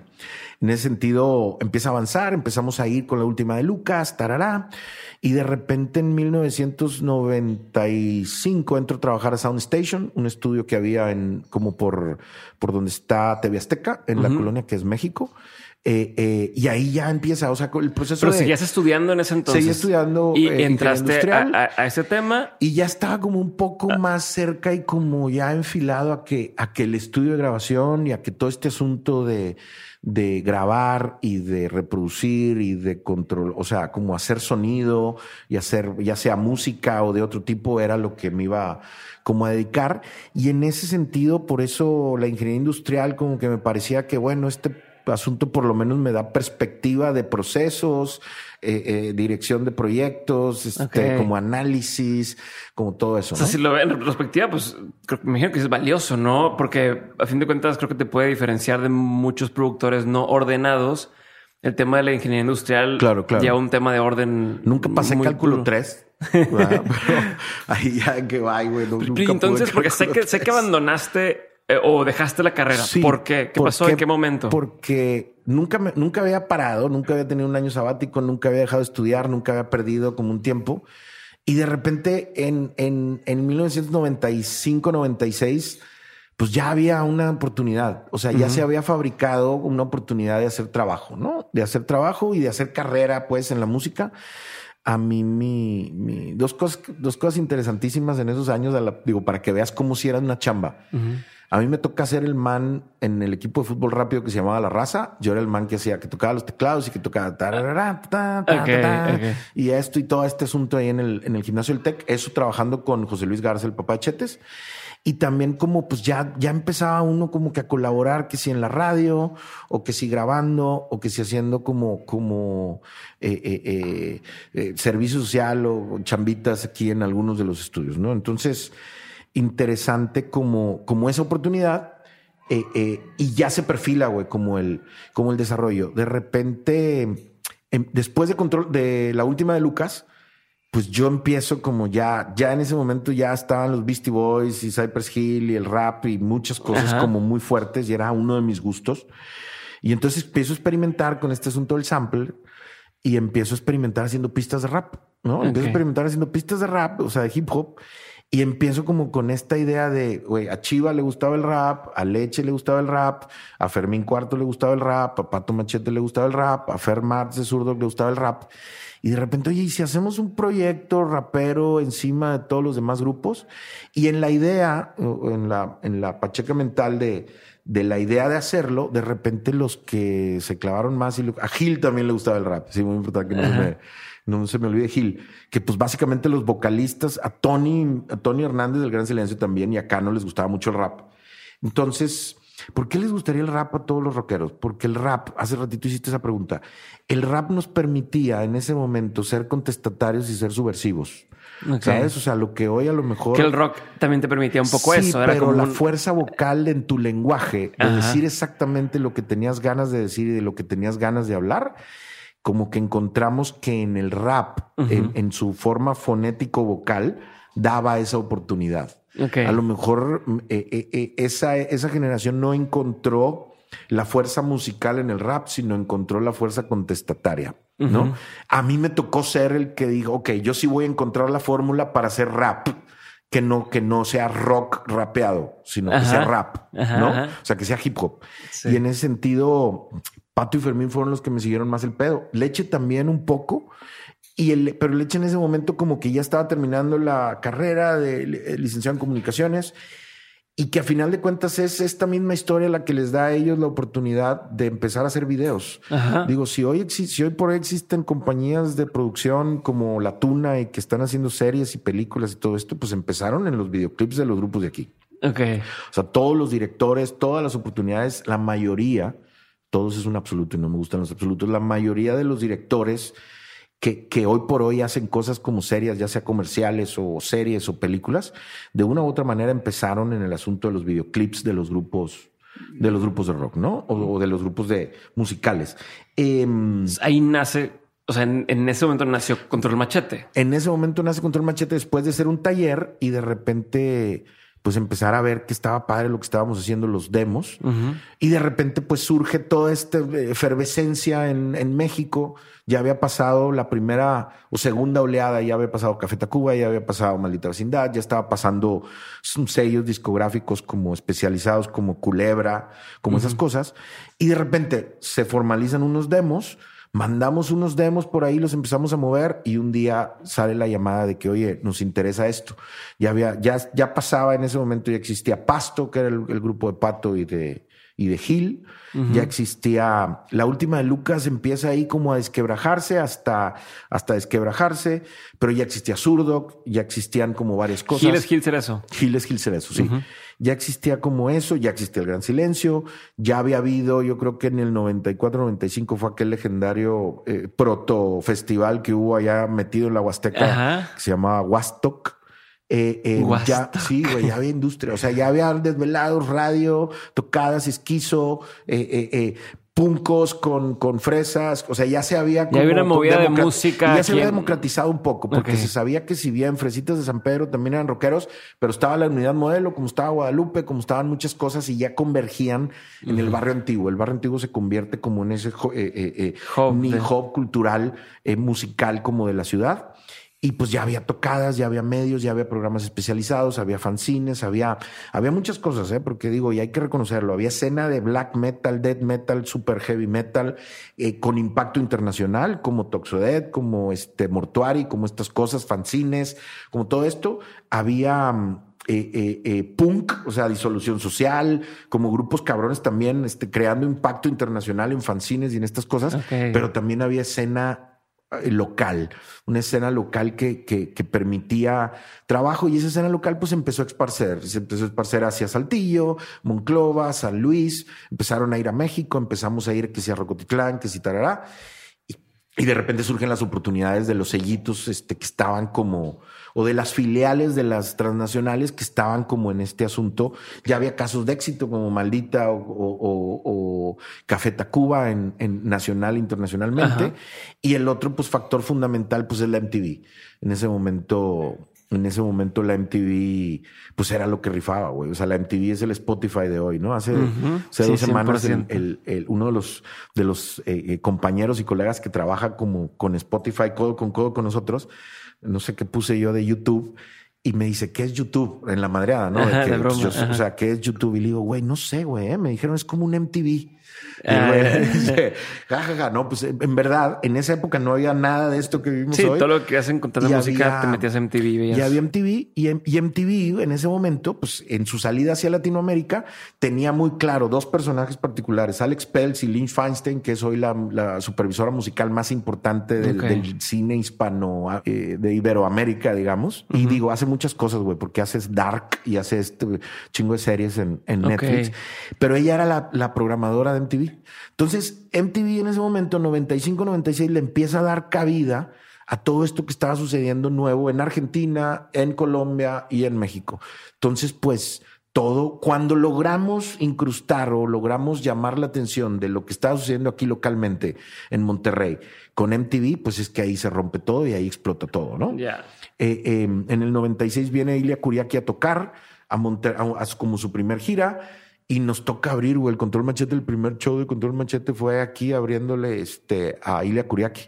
Eh, en un lugar que estuviera ahí por, en un cine viejo que estuviera ahí por Cuauhtémoc, ¿no? Por la calle de Cuauhtémoc. En ese momento se da un rompimiento bien extraño porque en ese momento Chiva y Leche, al verme a mí con Fermín y con Pato en un este, en un este ya como control machete abriéndole al grupo argentino de moda, güey, pues estos güeyes les da como que, ¿cómo cabrón? ¿En qué momento? Y chingada, espérame, el drama total. De que, porque habían tenido oportunidad. pero al mismo tiempo también en ese momento los dos deciden que a lo mejor su carrera iba a estar en en la cinematografía, ¿no? Digo, porque pues los dos son directores, güey. Qué, qué chingón que, que, que al paso del tiempo consolidaron también lo que tenían que hacer. Güey, esos manes juntos entre el 1998 y el 2008 habrán hecho 100 videoclips. O sea, como que el que tuvo ganas de hacer cosas y el que supo cómo incrustarse o cómo emigrar, porque en, ese momento también ellos, mucha de la gente creativa tuvo que emigrar a la Ciudad de México, ¿no? La Ciudad de México nunca dejó de ser este nodo. Yo creo que Monterrey, Monterrey no supo, no pudo como, como sociedad, no pudo trasladar del, a donde llegamos ¿no? O sea, como todo lo que construimos y todo lo que generamos y toda esta efervescencia y todo este primer, o sea, hubo que saltar inmediatamente a la Ciudad de México. O sea, Monterrey en esos primeros años no supo cómo consolidar esto. Monterrey viene a saber consolidar toda esta historia, pues, ¿qué será? Hasta el 2010, güey, digo, atreviéndome a, porque el crecimiento de Serpro se da entre el 2000 y el 2010. Eh, la creación de todo este ecosistema de festivales locales se da en, esa, en esa época, no se da en ese momento. O sea, se da como, como retorno de lo que nos fuimos a hacer a otros lados, incluso Latinoamérica y qué sé yo, Estados Unidos, impacto mundial como el Gran Silencio tocando en Japón, nosotros tocando en Europa, qué sé yo, conocer todo Sudamérica. Muchos grupos nos tocó esa oportunidad y güey, pues eso sí es como un sueño, güey. O sea, eso sí, o sea, te lo cuento como me acuerdo y sí pudo haber sido como una, como un sueño. no, soñé que me volví rockstar, ¿no? O sea, como que, como que qué rollo. También al mismo tiempo son cinco años, güey. No son más de cinco años. Eh, esto sucede entre 1996 y el año 2000 básicamente el año 2001. Lo demás es una historia, lo que, lo que hay en esos años es una historia que conoce mucha gente y que se ha contado, se cuenta en un eh, eh, concierto sinfónico, se cuenta en, en, varios documentales, en el de Jumbo, en el de Molotov, en el de... O sea, hay mucha historia que, que se sabe de eso. ¿Qué te digo? A mí, a mí mi historia más, digo, eso me, me, me permitió conocer Sudamérica, me permitió conocer muchos lugares del mundo, me permitió que, saber que me iba a dedicar a esto toda la vida, pero pues yo terminó y le di vuelta a la página. ¿no? O sea, como, como que no me quedé en ningún momento, me quedé, sufrimos muchas cosas, que si control, que si Fermín, que si se vuelve cristiano, que si no, que si tal, que si qué sé yo, pues a mí me toca volver al estudio. O sea, después de esa experiencia que me da control y a lo mejor que me da el asunto desde el primer disco de que sí vino un, gringo a ayudarnos, sí hizo tremendo hit con, eh, Prendes Méndez, sí hizo él, o sea, me, él terminó de enseñarme Jason Roberts este asunto y Jason Roberts tiene una carrera de hits aquí en México espectacular porque hace control, porque hace plastilina, porque hace cartel de Santa, porque tarara. Pero pues yo simple y sencillamente pues me caía, me puse atrás y me puse a aprender. No sé, me puse a aprender, eh, pasa el primer disco de control, pasa el segundo disco de control, viene este como, como año sabático de Fermín de conversión y ahí es donde yo digo, oye, pues let's go back to business. O sea, ¿qué vamos a hacer? Pues el estudio. Eh, eh, el segundo disco de control me permite a lo mejor decir voy a hacer cuarto de control con el papá de las de Warning. Eh, hacemos cuarto de control. Cuarto de control es el estudio. el, primer estudio que, tuve. de repente por, por decisiones, porque así son las cosas, de repente pues ese estudio no, ya no, ya no existe. Bueno, bye, adiós, gracias. Yo, a mí no me, no me, yo me había encontrado una historia fabulosa con, con mi mujer, con Alejandra, y pues que, que estuvimos juntos 20 años. Y a partir de ahí me o sea, como que me desconecto. Empezamos como con esta cosa siendo sociecito de Serpro. También de repente con Milo empieza todo este asunto de que, oye, güey, se ocupa esta como agencia. Perfecto, agencia. Entonces empieza como todo este asunto. Una cosa que no he platicado y que es bien importante porque pues, te la quería dejar tú a ver qué dices, que todo este caminar hasta ese momento a mí me permitió entender que siempre iba a ser necesario un sello musical o esta como take the lead de decir, oye, güey, yo quiero ser una como una caja en donde puedan suceder cosas, ¿no? Ok. Eh, eh, todo el, previo a que se relacionara y a que esto se hiciera una industria grande, pues fue independiente. Entonces, el, el, asunto de ser, ahí en mi Instagram pongo que soy record man. ¿Qué significa ser record man? Pues ser un disquero, ¿no? Como este güey que traje el libro, como Zack es un disquero, como el, el, Black Godfather es un disquero, como Jimmy Iovine es un disquero. Yo toda la vida me preparé para eso. Lo que, lo que he entendido todos estos años es que esa fue mi, o sea, esa es mi historia y esa es mi, mi motivación, ¿no? O sea, como, como entender qué son las cosas que hay que poner juntas para que suceda algo más. En aquel momento, ya sea con Maradiaga o con Gabriel Guerra Pinelo, que hicimos eh, Sobek Records, este, qué cagado el año pasado, entiéndeme que mi momento favorito de Roma fue cuando ver que sale el profesor Sobek, güey, o sea, la representación del profesor Sobek, y yo de que no mames, ¿Cómo, güey? Nosotros teníamos una disquera que se llamaba Sobek Records por el profesor Sobek, o sea, personaje olvidado en el imaginario mexicano hasta que Cuarón viene y lo, lo, recontextualiza, ¿no? Eh, em, tuvimos, sacamos Pasto ahí, sacamos Sino Trust, que es Ahí en Sobek, si recuerdo bien, trabajó Rojo.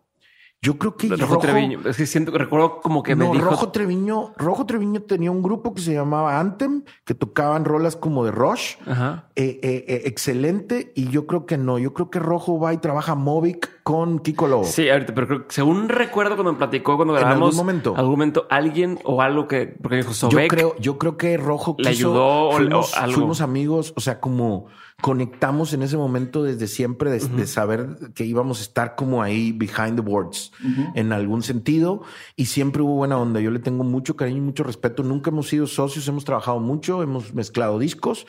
Eh, eh, em, él se incrustó en, en Movic Records. Yo siempre tuve, y, en esa época que ya la vamos a contar, ¿no? Si él estaba con Panda, yo estaba con División Minúscula. O sea, como que pasaron esas cosas.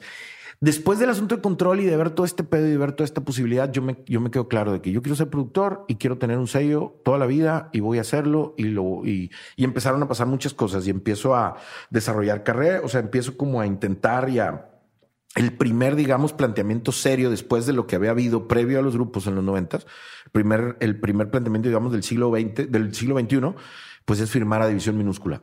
¿No? Firmado en sello. Sí, Sones del Mexa. Sones del ah. Mexa es una SA que existe con desde Conmilo, desde el año 2001.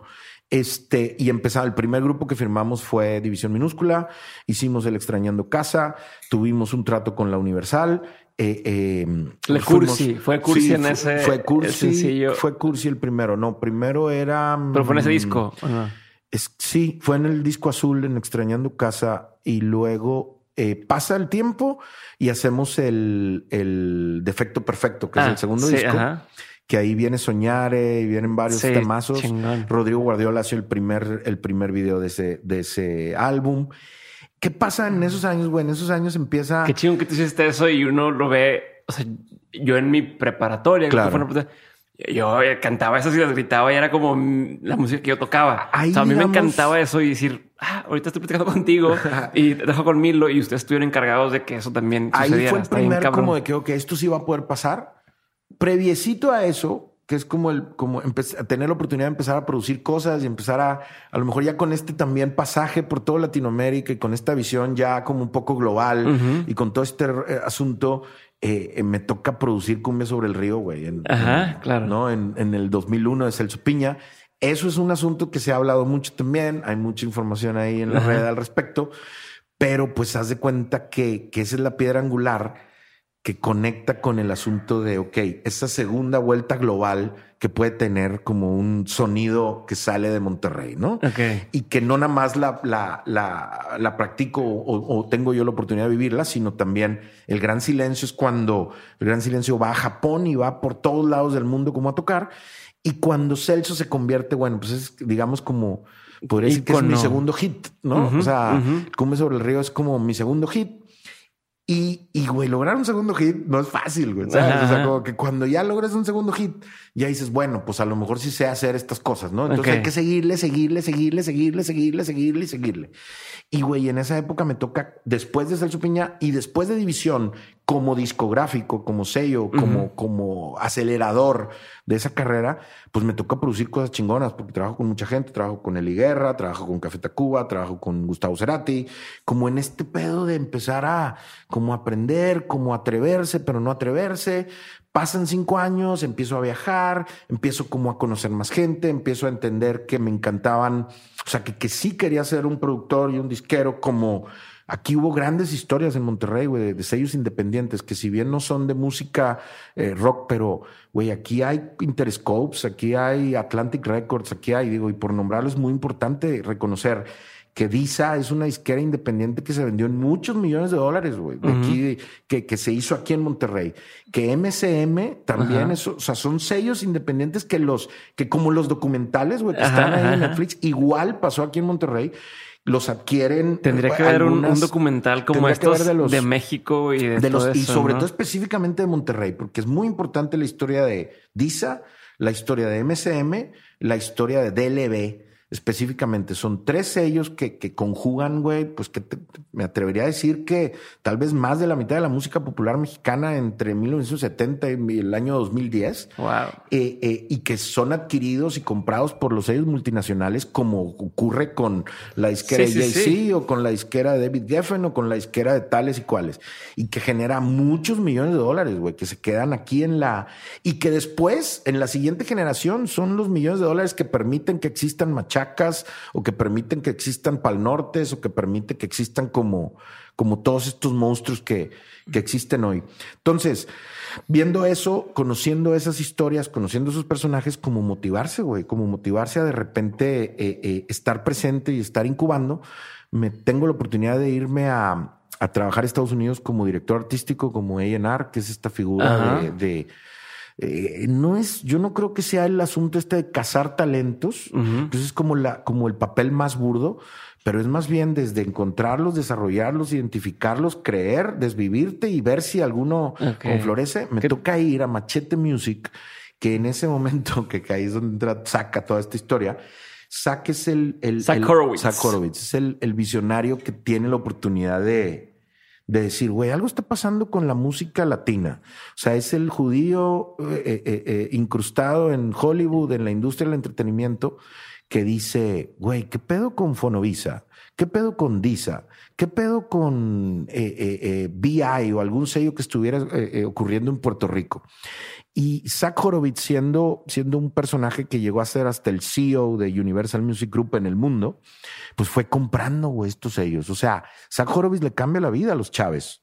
Zach Horowitz le cambia la vida a Daddy Yankee, güey. Zach Horowitz le cambia la vida a Wisin y Andel, o sea, y a, y a muchas personas, o sea, Fonovisa, Univisión, el Duranguense, o sea, en Emil, él es el ejecutivo que, que a través de otro ejecutivo que se llama Gustavo López, Ajá. es el que un día me llaman y me dicen, oye, me dijo Zach que te hable porque vamos a hacer este sello de música urbana eh, latina y, y necesito aquí, quiero que seas director artístico para que me digas qué está pasando, qué ocurre, cómo se, afuera de lo de Puerto Rico, porque ya estaban pasando cosas importantes, digamos, con Teo Calderón, con Ajá. Don Omar, con la primer camada La de primer por ahí entre 2002, 2003, ¿no? Entonces, eh, eh, me voy a Estados Unidos, pasa el segundo disco de División Minúscula, siguen pasando las cosas, pero empiezo a tener como todo este contacto. El otro día Morenito de Fuego puso una foto de él, de chavitito, güey, con Daddy Yankee.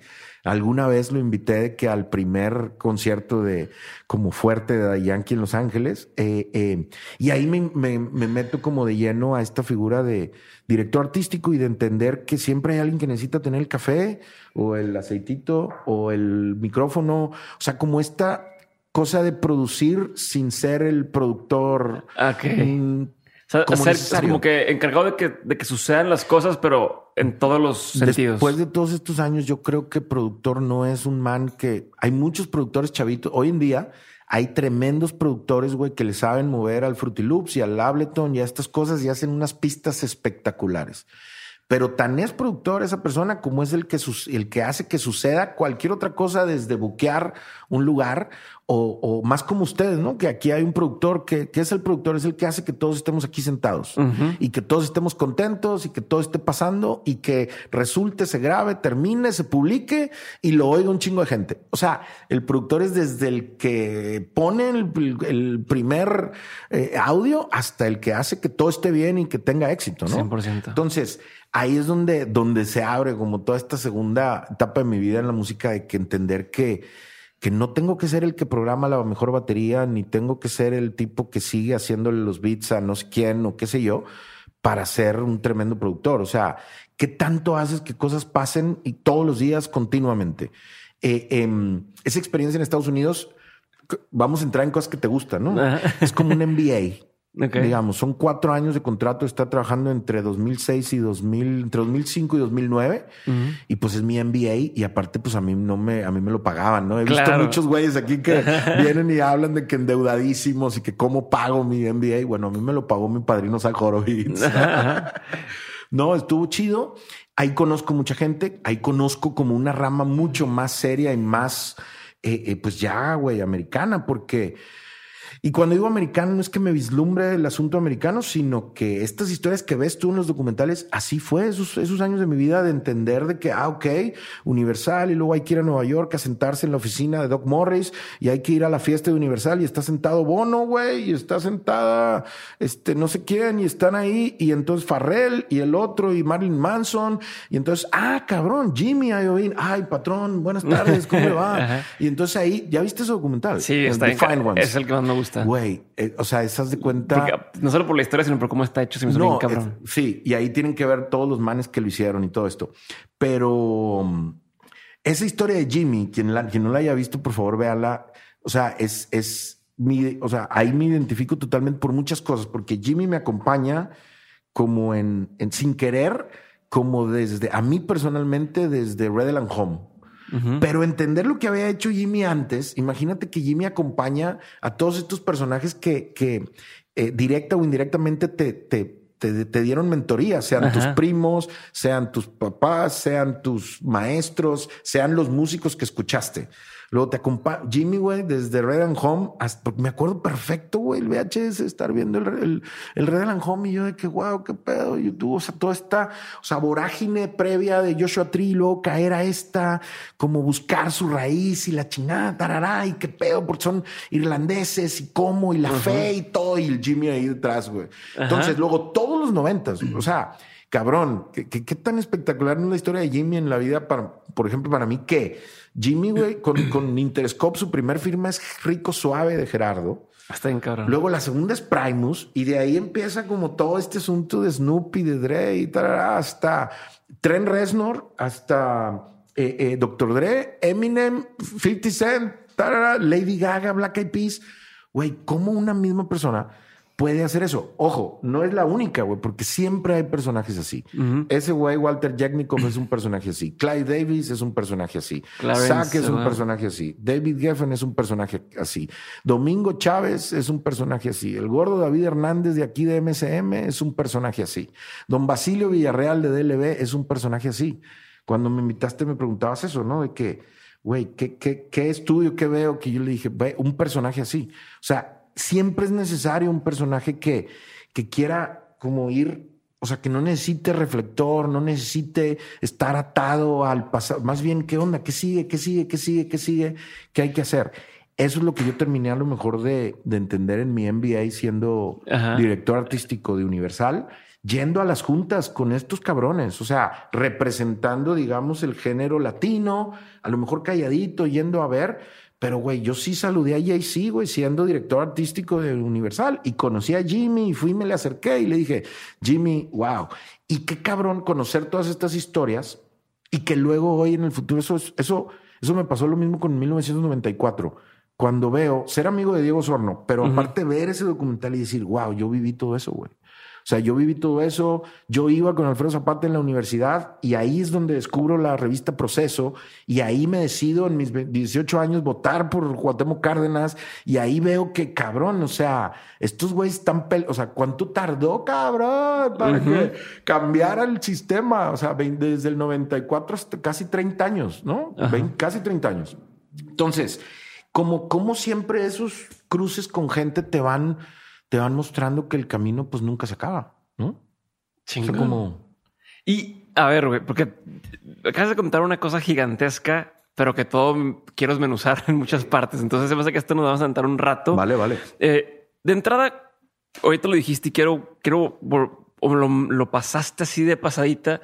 Bueno, voy por partes. A ver, quiero ver por dónde arrancar. Una cosa es, hoy, Toy, ¿qué haces? O sea, si tú lo quieres ver, porque he escuchado que dices que ahorita lo que dices Recordman, acelerador de, talentos, eh, como, como este desarrollador artístico. Si tuvieras que decir ahorita, ahorita, ¿qué es lo que tú haces, güey? ¿Qué te dedicas? Wow, pues primeramente a, tratar de ser feliz, definitivamente. Y lo que hago es que hoy por hoy soy un acelerador, desarrollador de talentos, director artístico, manager y productor. Ok, chingón. partiendo de eso. ¿Y tienes disquera o no tienes disquera hoy en día? Sí, sí, tengo varios de ellos. Eh, soy socio de Worldwide Records, soy socio de XDM Records, soy socio de, soy socio de Discos Fiera, soy socio de eh, La Clínica Records y eh, mantengo todavía la marca Sones del Mexa. Chingón. Activa. Entonces, es- ahorita ahí es donde has encontrado como tu, tu elemento, ¿no? Como este, este, este, este personaje que puede encontrar talentos en diferentes lugares y decir, vamos a llevarlos un nivel más arriba. Definitivamente, o sea, eso es lo que hago. Si encuentro algo en el punto A, yo me acerco a algo que, que me llama la atención y les digo, güey, yo sé cuál es el paso que sigue. O sea, si del punto A al punto B, yo sé lo que hay que hacer. ¿no? Y ese es el approach en el que, en el que me acerco. Eh, em, no me, o sea, es que hago, sí hago de todo, sí sigo produciendo. Me retiré de pinchar, digamos. Eh, eh, sí soy un DJ, sigo siendo, sigo siendo un curador, sigo seleccionando, por eso, pero sí me retiré de pinchar precisamente porque me encontré como en el 2015, 2016 con este paradigma de decir, creo que ya encontré el espacio en donde voy a poder ser el que, el que, el que siempre he querido ser. Y para eso tengo que quitarme ese sombrero de tenerme que subir al, tenerme que subir al escenario o tenerme que ir a, la, a las tornamesas a hacer bailar gente. Después de que no había parado de pinchar, no, no paré de pinchar en cualquier tipo de, de fiesta, en cualquier tipo de escenario, desde que empezaba las hubo una gira muy linda que hicimos Control Machete y Molotov, que habría Control Machete en Europa, y que como no alcanzábamos a hacer prueba de sonido, yo tenía que hacer la prueba de sonido como pinchando, me quedaba ya a que abriera porque era como en Alemania y entonces eran como after offices, no Ajá, tanto ajá. como centro cultural, no tanto de antro en la noche, sino como, como tocadas de después del, del trabajo. Y entonces ahí ya me quedaba pinchando y yo creo que desde el 99 no dejé de pinchar hasta el 2015, 2016. Esporádicamente pincho, puedo pinchar en una peda aquí en La Habana o puedo Ajá. pinchar este. eh, la UNAM me invitó esta vez a cerrar su fiesta del Día Internacional de la Danza, pero sí estoy como oficialmente eh, retirado, Retirado, digamos, sí. de pinchar. Si alguien llega con 5 mil dólares, ahí lo Eh, empiezo a bueno, pensar. ok, ajá. ¿no? Pero estoy retirado. ¿Por qué? Porque sentí que había que darle espacio a todos estos 100 cabrones o 100 proyectos que están ahorita, después de tres años de haberlo decidido, como detrás de mí, intentando como, como ir construyendo lo que está pasando. Ok, perfecto. Me, me gusta, o tenía ganas de aclarar ese tema o dejarlo muy claro porque de ahí parten varias cosas que quiero tocar. Ok. Por un lado, ¿cómo le haces para mantener, o sea, para seguir encontrando los talentos o los sonidos o, o incluso la forma de vender eh, en los proyectos que siga siendo relevante? O sea, ¿cómo le haces? Y, e incluso cómo le hará eh, Iovine, cómo le harán cualquiera de estos, pero cómo eres como productor, como este desarrollo de talento para mantener el ojo fresco y también, porque no solamente decir, ah, hay un chingo de talento ahí, pero la gente no está preparada para eso, ¿no? Claro. ¿Cómo, cómo, cómo encontrar el momento adecuado para una banda, llevarla a lo que sí, que no se quede estancada? O sea, ¿Cómo es todo ese proceso? Wow, es que es una pregunta como complicada, pero al mismo tiempo muy simple. Creo que, creo que es importantísimo toda la experiencia de todos estos años, o sea, lo que me ha tocado vivir y ver y lo que me ha tocado fracasar o, o- o lograr, ¿no? O sea, y la otra es estudiando, o sea, que qué cagado o qué, qué cliché puede sonar de que no, pues estudiando, pero pues sí estudiando, man, porque no sé, soy un, soy un friqueado con los libros de la historia, o sea, de lo que puede haber tanto de negocio, de cosas nuevas o de paradigmas nuevos o de startups o de administración y digo, me encanta Gladwell y me encanta todo lo que todos los güeyes que vienen aquí contigo hablan, pero también me encanta la historia específica de la música. O sea, e- esa pregunta que me dices, ¿cómo le hago? Pues, pues leyendo el libro de, de eh, Ahmet Ertegun, de Last Sultan, del güey de Atlantic Records, pues que ahí está muy claro lo que hay que hacer. O sea, o, o viendo eh, eh, The Fine Ones, ahí está muy claro lo que hay que hacer. Te tienes que rodear de la gente, o sea, de la gente chingona, o sea, empezar a identificar quién realmente está causando cambio en, en determinado lugar, en determinado antro, en determinado ecosistema, en determinada sociedad. Eh, em, Güey, es mucha la gente que me cae al Instagram todos los días de que dame una oportunidad, ayúdame a cumplir mi sueño. Y yo, cabrón, yo no soy el que te va a dar la oportunidad, yo no soy el que te va a cumplir el sueño. Ojo, eso versus, más bien explícamelo tú, eso versus a que de manera muy rápida y muy eficaz identifico a quién está haciendo algo bien. O sea, hay muy, hay, ¿qué diferencia hay entre tener el sueño y tener ganas a realmente estar haciendo algo que está haciendo un cambio, que está generando Ok. que te vayan a ver. O sea, güey, un cabrón que tiene 25 personas que lo van a ver y la repite 25 y luego esas 25 se hace 50 y luego esas 50 fueron 100, algo está haciendo bien, Ya. ¿no? Entonces lo que le digo de Ahí repente, es como puedes identificar a alguien. güey, lo que yo le digo a la gente es, man, es que no se trata de que me guste a mí ni del, o sea, es como un conjunto de factores de decirte, si algo estás haciendo bien, yo voy a llegar a ti primero que tú a mí. Ya. ¿Sabes? Sí, O sea, Jorge, a- Facardo en, en un episodio de, Mentes decía, eh, en lugar de tener que estar yendo nada más a tocar puertas, que lo que hagas haga tanto ruido que la gente tenga que abrir la puerta y decir, ¿qué chingo está pasando acá? O sea, ¿qué, qué está sucediendo? ¿No? Que también es lo que hizo Zack en su momento, que dices, oye, ¿qué está pasando en con la música con, con la música latina. O sea, ¿por qué está? Entonces viene, viene hoy a, a- a- al asunto de estudiar y analizar, güey, completamente. Siempre estar observando, siempre estar como preguntando, siempre estar como analizando con la misma, a lo mejor el, el común denominador pueden ser como la misma perspicacia con la que entré a la tienda de discos a acomodar los discos como tenían que ser. Pues a lo mejor esa, ¿no? Como entender, güey, ¿por qué están haciendo esto y por qué está llamando la atención? ¿Por qué, por qué todo el mundo empieza como que a... Ojo, cuando, cuando me contrata Saki Gustavo López para ser director artístico, yo ya sabía que, o sea, ya había un remix de reggaetón de Control Machete. Por como, Ajá, como ajá. ejemplo. O sea, no es como que estos güeyes me dijeron, ah, mira, hay todo esto Existe pasando, esto y- vente a meter a esto.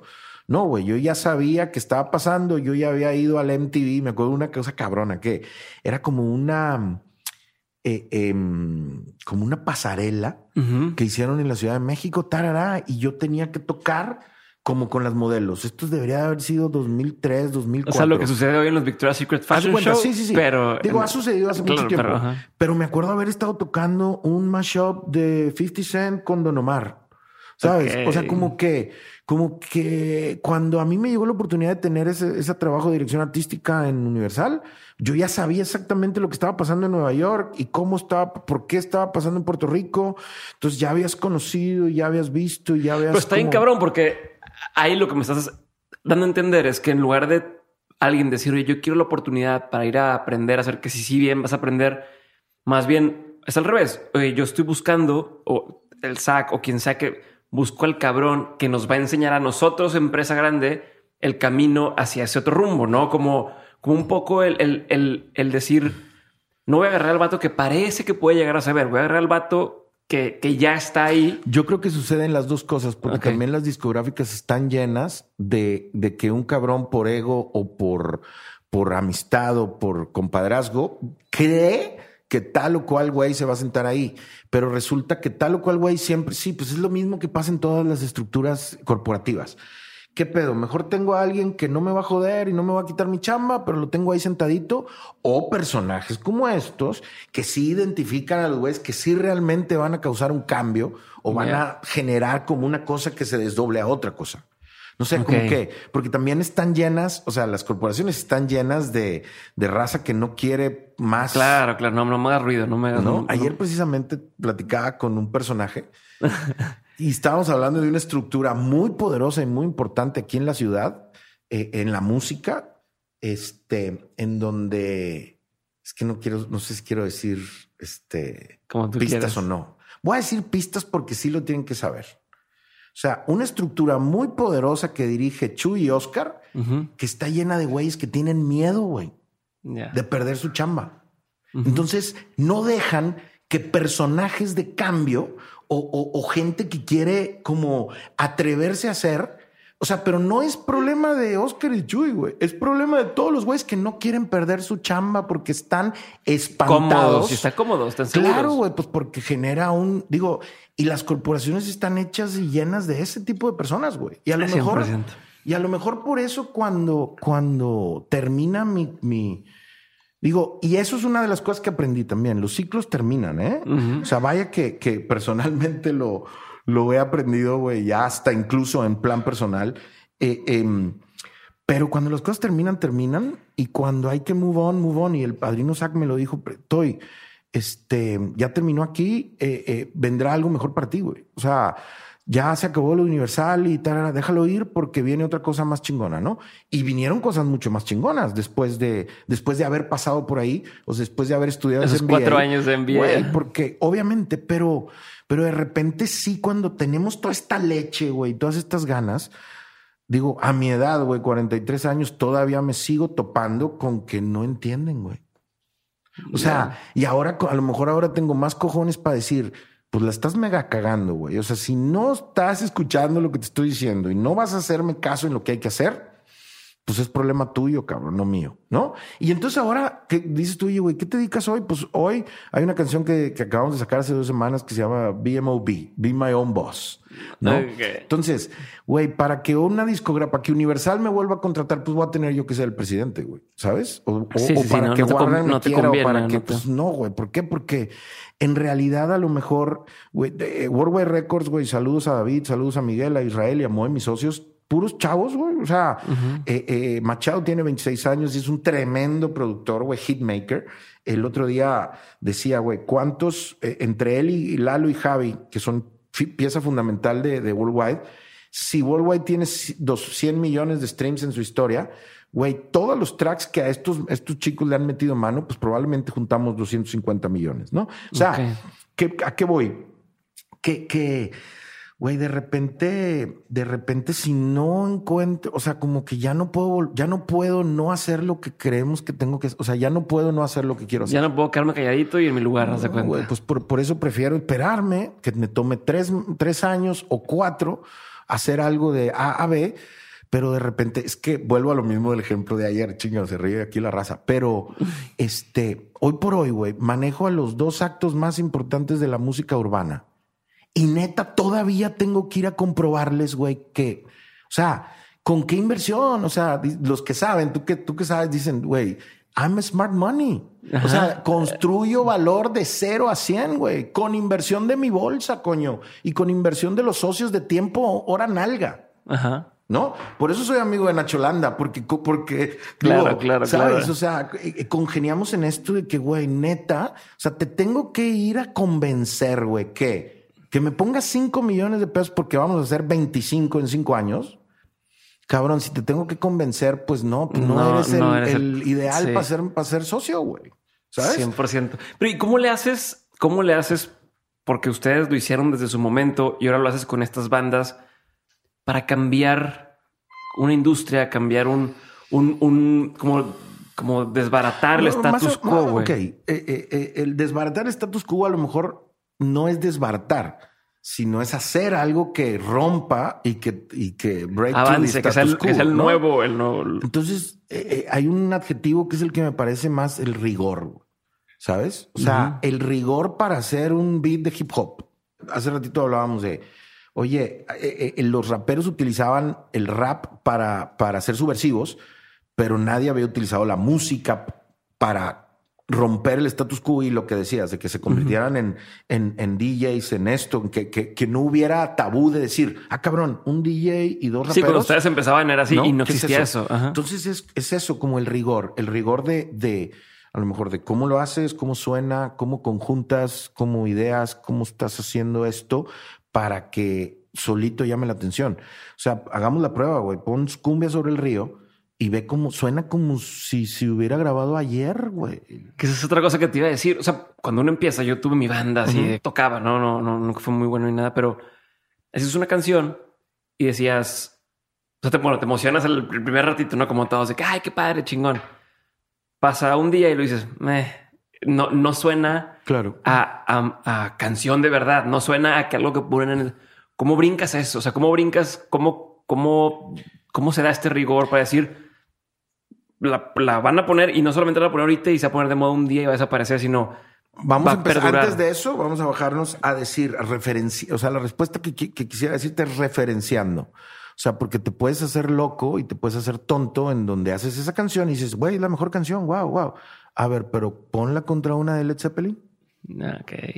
¿No? O sea, mm, ay, güey, no, es que ya no suena. Ah, entonces, pero entonces desde el primer día referencia la contra Zeppelin. Si estás haciendo heavy metal o estás haciendo rock duro de batería, bajo y guitarra con un super cantante, pon Led Zeppelin, güey. O si estás haciendo rap, pues pon Cypress Hill, güey, o pon eh, Dr. Dre. O sea, o si estás haciendo eh, eh, rock moderno, pues pon 1975. Pero no te hagas pendejo. O sea, como que no te puedes hacer loco de que, ah, como que más o menos suena. Los demos de control sonaban a Cypress Hill, güey. O sea, podías poner una canción de Cypress Hill y luego una de control. Y a lo mejor llegó a ese punto. Entonces, con Cumbia sobre el río, güey, fue un año, es un año muy triste eh, Celso murió, lo hemos llorado desde que el día que murió. Em, el día que llegó Celso al estudio, le dije, a ver, Celso, vamos a hacer Cumbia sobre el río, nos vamos a poner entre Totó y la Momposina grabando con Peter Gabriel y Manu Chao clandestino y nos vamos a insertar ahí en medio. Vamos a poner Manu Chao, vamos a poner Cumbia sobre el río, vamos a poner toda la Momposina y vas a ver que está insertada ahí en medio. Okay. ¿No? Entonces, el rigor puede ser una, o sea, el rigor con el que con el que te decides o con el que te, comprometes a lograr como, como una cosa. Yo creo que eso sería como lo más. Creo que es ese rigor que, que, que encontró el Rojo Treviño a decir, güey, me voy a ser un ingeniero de rock porque no había ingenieros de rock en Monterrey. Porque todos los ingenieros grababan, hay excelentes ingenieros. El otro padrino, Abelardo Rivera, que ha grabado mil discos de música norteña es el mejor para hacer discos de música norteña o discos de música popular. Cuando yo mismo le tiro al padrino y me dice, padrino, ¿cómo que estás haciendo trap? No mames. O sea, no, yo sé que tienes toda la capacidad y 40 años de historia, pero el trap lo hacen los ingenieros que hacen trap. Ya. ¿No? O sea, pero si yo tengo que hacer un disco de Los Ángeles Azules de música popular, le hablo a Abelardo Rivera y lo hago con Abelardo Rivera. Pero no el de control, güey. O no el de, ¿sabes? Ya. El de Menem no voy a hacerlo, por más que sea tipo, no, voy a ir a buscar con eso. Entonces, el rigor de cómo, cómo ensamblas la línea de producción, o sea, el, el sistemita que estás teniendo, para mí la, la, palabra más es la certeza y el rigor. ¿Y qué me da la certeza y el rigor? Referencias, historia y a lo mejor, pues sí, herramienta o sí, a lo mejor. la eh, experiencia te da un poco de intuición y te, te, te, permite jugar con, ya que tienes lo demás, puedes tener un poco de juego, ¿no? Eso un poco sí. Oye, y algo que ha sido recurrente en toda tu conversación es el tema de lo conect es como una red de gente, de gente de personajes que unos afectaron por un lado, otros por el otro lado, unos siguen haciendo música, unos se quedaron detrás, pero todos, eh, o sea, me llama la atención cómo estás tan conectado. Creo que hoy en día se ha perdido un poco eso y es lo que la gente está queriendo rescatar, como decir, a ver, yo hago esto, pero luego alguien hace acá y cómo ¿Cómo desde tu punto de vista o ya con tu experiencia, cómo, cómo puede alguien insertarse en, en, en una escena, en, en, una movida, en un, en un algo, pues para ser parte de, ¿no? Eh, no sé si es la palabra correcta, no sé, ¿cómo, cómo, cómo puede alguien lograr estar tan conectado como tú, por decirte algo?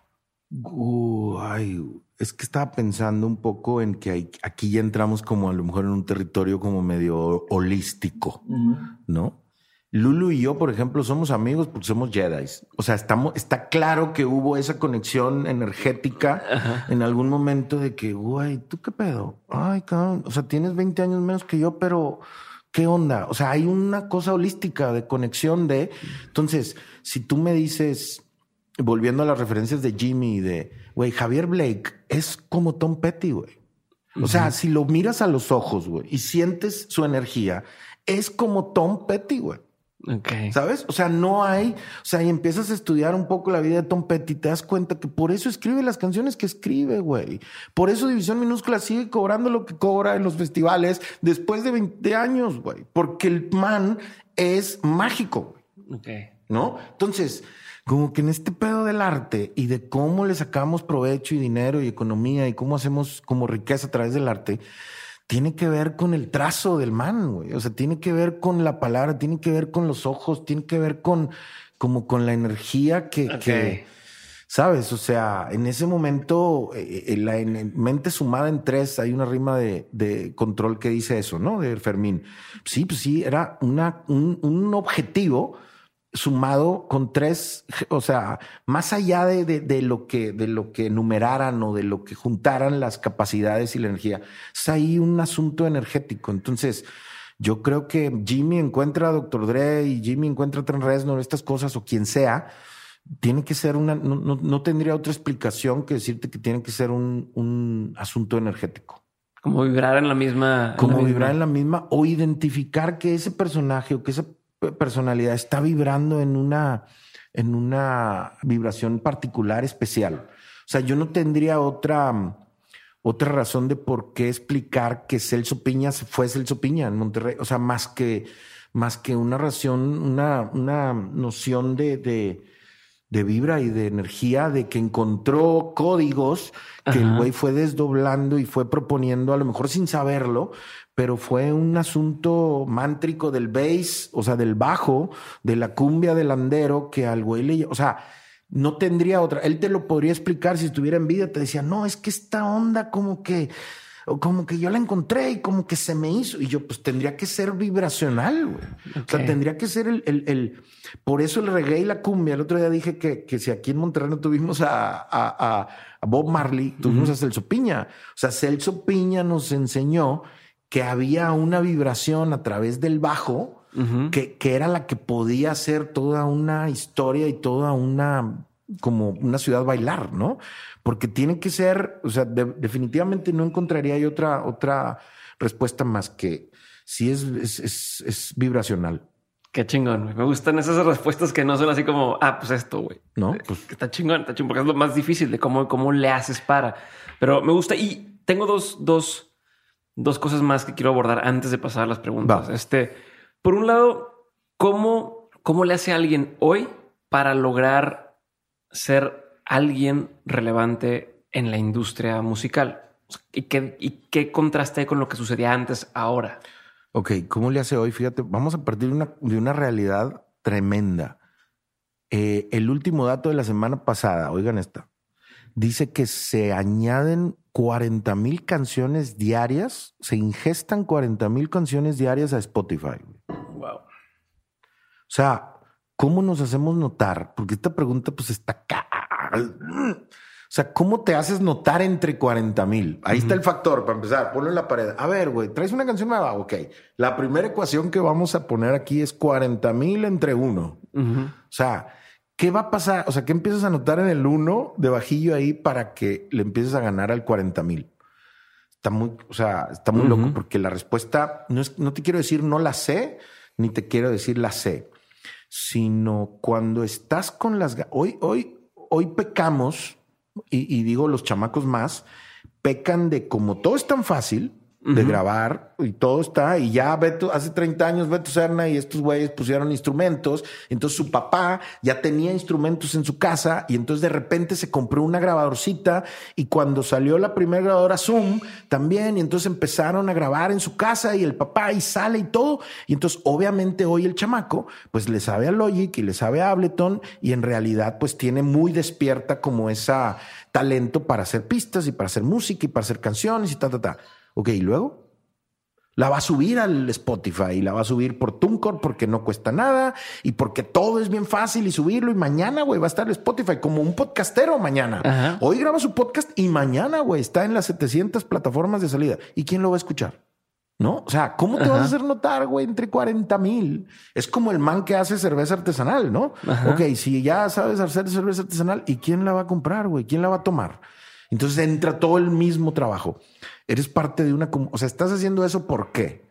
O sea, ¿le gusta tu mamá? ¿Le gusta tu... O sea, ¿realmente le gusta a tu mamá? ¿A tu hermana? ¿A tus amigos? O sea, ya tienes 40 cabrones que dicen ahí, lo pusiste eh, en el Facebook, tu live. Oye, güey, de repente tienes 40 comentarios ahí y te das cuenta de repente que esos 40 no son de tus amigos y de repente alguien te dijo, güey, no, es que me hiciste llorar por esto, por... e-". Ahí empieza, ahí te empiezas a diferenciar, ¿no? Entonces ahí a lo mejor ya no es entre 40 mil, a lo mejor ahí, ahí ya hay entre 4 mil. Y, O sea, como, ¿cómo empiezas como a, a realmente impactar tu primer entorno? Porque el chiste no es que impactes el entorno completo. El chiste, la, la, la idea está en que si impactas el primer entorno, puedes tener la posibilidad de empezar a impactar los siguientes círculos. Tipping point. Se vuelve como lo Exacto, que dice ¿no? Como, ¿no? como este asunto. Entonces, eso es lo que yo digo de que, oye, güey, no, es que estoy grabando mis canciones y es que ya las subí y es que, es que las puedo subir yo solo y es que no, es que, eh, eh, ok, lo voy a, lo voy a trasladar a la problemática ahorita. todos los artistas están así todo el tiempo. Ta, ta, ta, ta, No lo digo sino para que los que lo vean, ¿no? Todo el tiempo. Pero y luego, güey, o sea, ¿y de qué sirve estar echando? Sino, ¿a quién le, o sea, qué está germinando? claro, claro, claro. ¿Sabes? O sea, ¿dónde estás echando las semillas? ¿Dónde las estás poniendo? Pero en cambio, güey, si eres un chico que está haciendo música, que tiene un mensaje de que pasaste por una depresión, y sabes cómo insertarla en un grupo de Facebook de chicos que están pasando depresión y de repente te empiezan a decir de que, güey, es que yo me sentí igual, es que esto que, wow. Y entonces empieza una conversación ahí de que, güey, y entonces ahí pasa. Es, más grande que la canción. Yo creo que es más grande que la canción y es más grande que el ego mismo de la creación de una canción. Ya. Porque, porque el punto no es lo que escupimos, sino el punto es quien lo o sea, a quien le toca babas de esa escupida, ¿no? O sea, quien siente alguna, porque ahí es donde se hace una reacción y que empieza a, es un mensaje, güey, esto es un diálogo, el arte es un diálogo. no sirve de nada estarlo haciendo si alguien no lo está percibiendo y no lo está interpretando. Me gusta, me gusta. ¿No? Entonces, como ¿Dónde me estoy fijando? ¿Dónde estoy constantemente? Estoy constantemente como viendo qué reacciones está teniendo alguien. Y ojo, a lo mejor hay alguien tres años haciendo esos experimentos de... Y en tres años estás observando, estás observando, estás observando y de repente llega el tipping point en donde, güey, aquí ya se... Entonces, alguien ¿no? específico lo compartió, alguien y pum. Eh, eh, eh, soy fervientemente creyente que más que nunca en esta vorágine de 40 mil canciones diarias, pues necesitas insertar esas canciones en una comunidad. Llámese un sello discográfico, porque la independencia y este pedo de, de, poder hacerlo, parece que les enseña a los muchachos si es que tú lo puedes hacer y no te tienes que detener por nadie porque tú lo puedes llegar y poner ahí en el Spotify. Insisto, ¿y quién lo va a escuchar? Pero en cambio, si te acercas a una comunidad y encuentras afines o qué sé yo, o, hay algo que, muy mm. mágico que tenía y que a mí o a alguno de los socios, güey, este man, ¿qué pedo con esto? Oye, pero y mira el número que trae y mira su Instagram o mira esto y está impactando y, y a lo mejor tiene 100 seguidores en el Instagram, pero tiene 120 comentarios.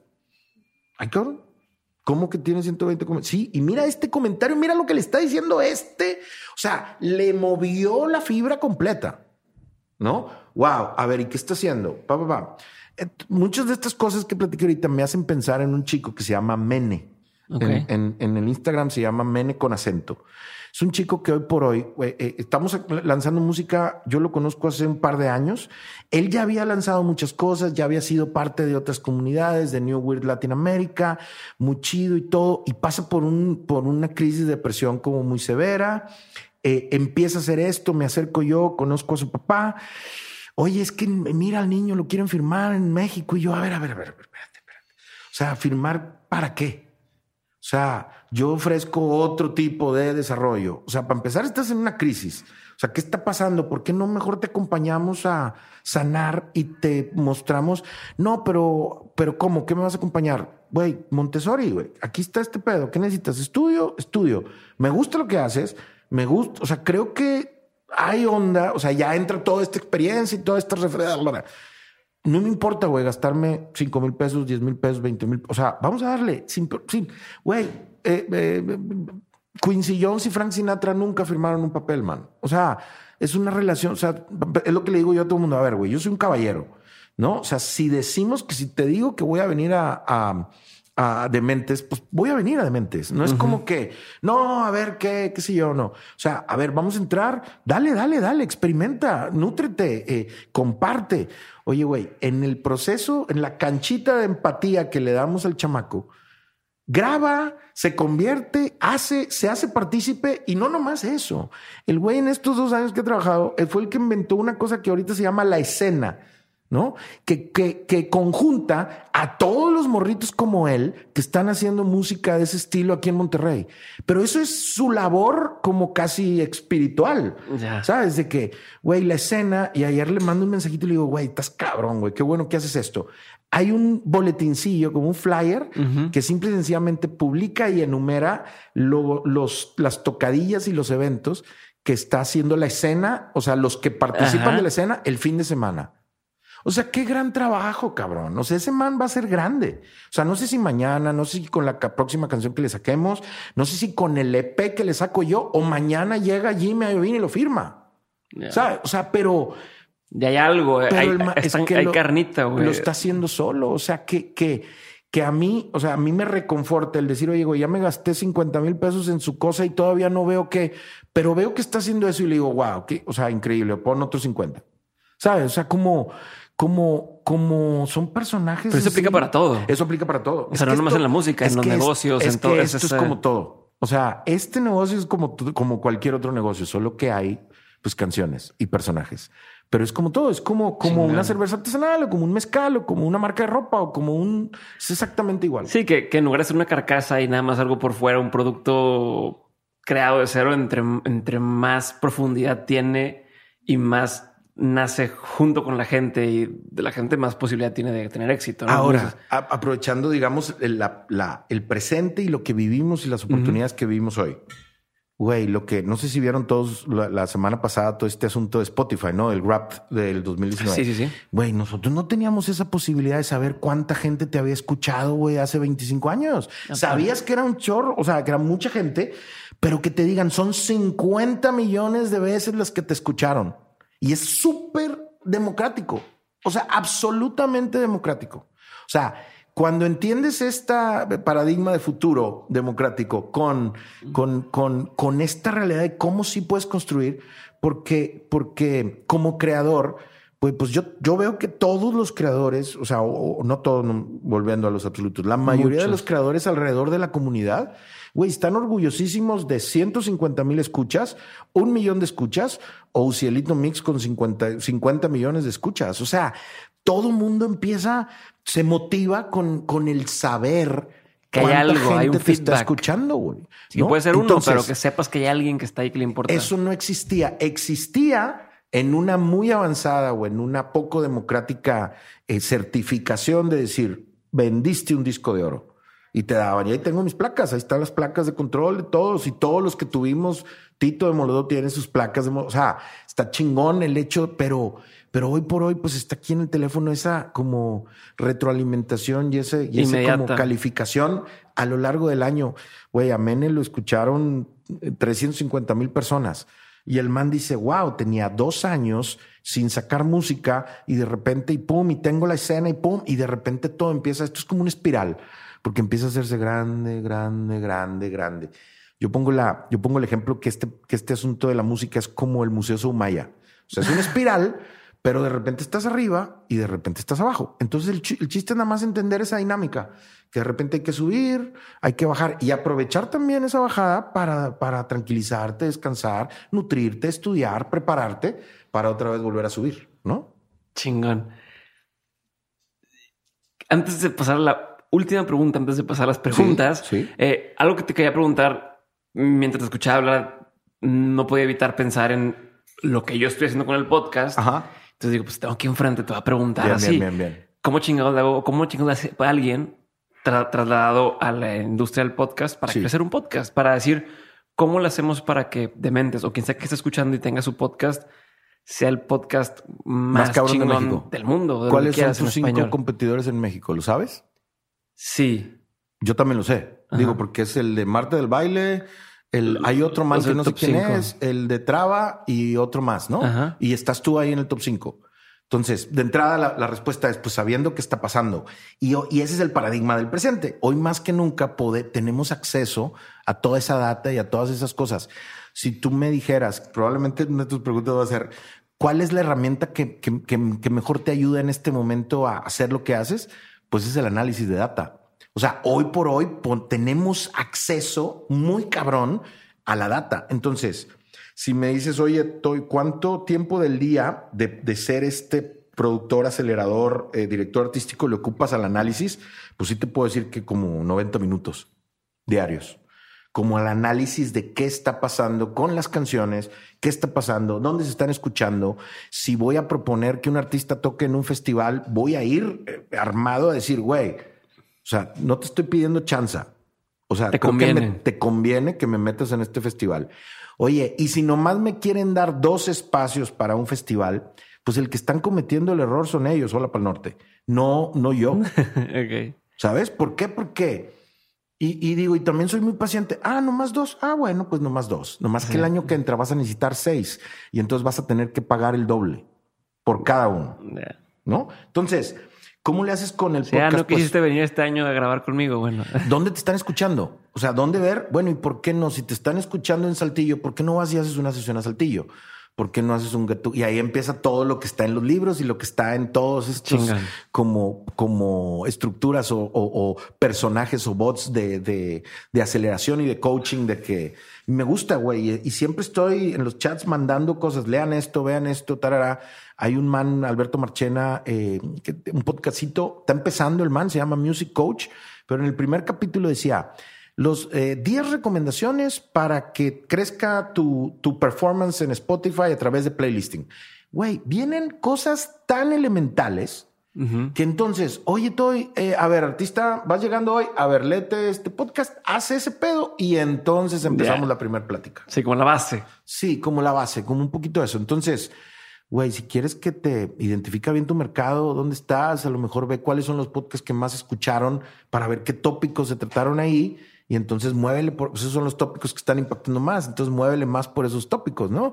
Y a lo mejor si te están escuchando en la Ciudad de México, pues ¿por qué no una temporada de, de podcasting en la Ciudad de México?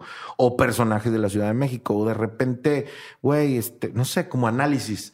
Inventar a través del análisis. Eh, eh, y, luego y, cierro esa respuesta con un ejemplo. En la biografía de don Eugenio Garzazada, dice la cantidad de boletines. Piensen en Eugenio Garzazada sentado en, en, cervecería o ahí en, en, su negocio entre el 55 y el 75 como, como CEO, como director. Le llegaban una cantidad de boletines y del reporte de no sé qué pedo de la industria del no sé cuál y el reporte de no sé, o sea, hay una lista en la biografía de toda la información a la que accedía. Entonces estaba muy claro, no creen que don Eugenio pues con alguien, con su equipo directivo, pues analizaba, veía, ah, ok, aquí están las oportunidades, por aquí movemos, oye, hay que poner atención en esto, oye, este, oye, la refrigeradora, o sea, análisis de data. Chingón. Definitivamente. Me gusta.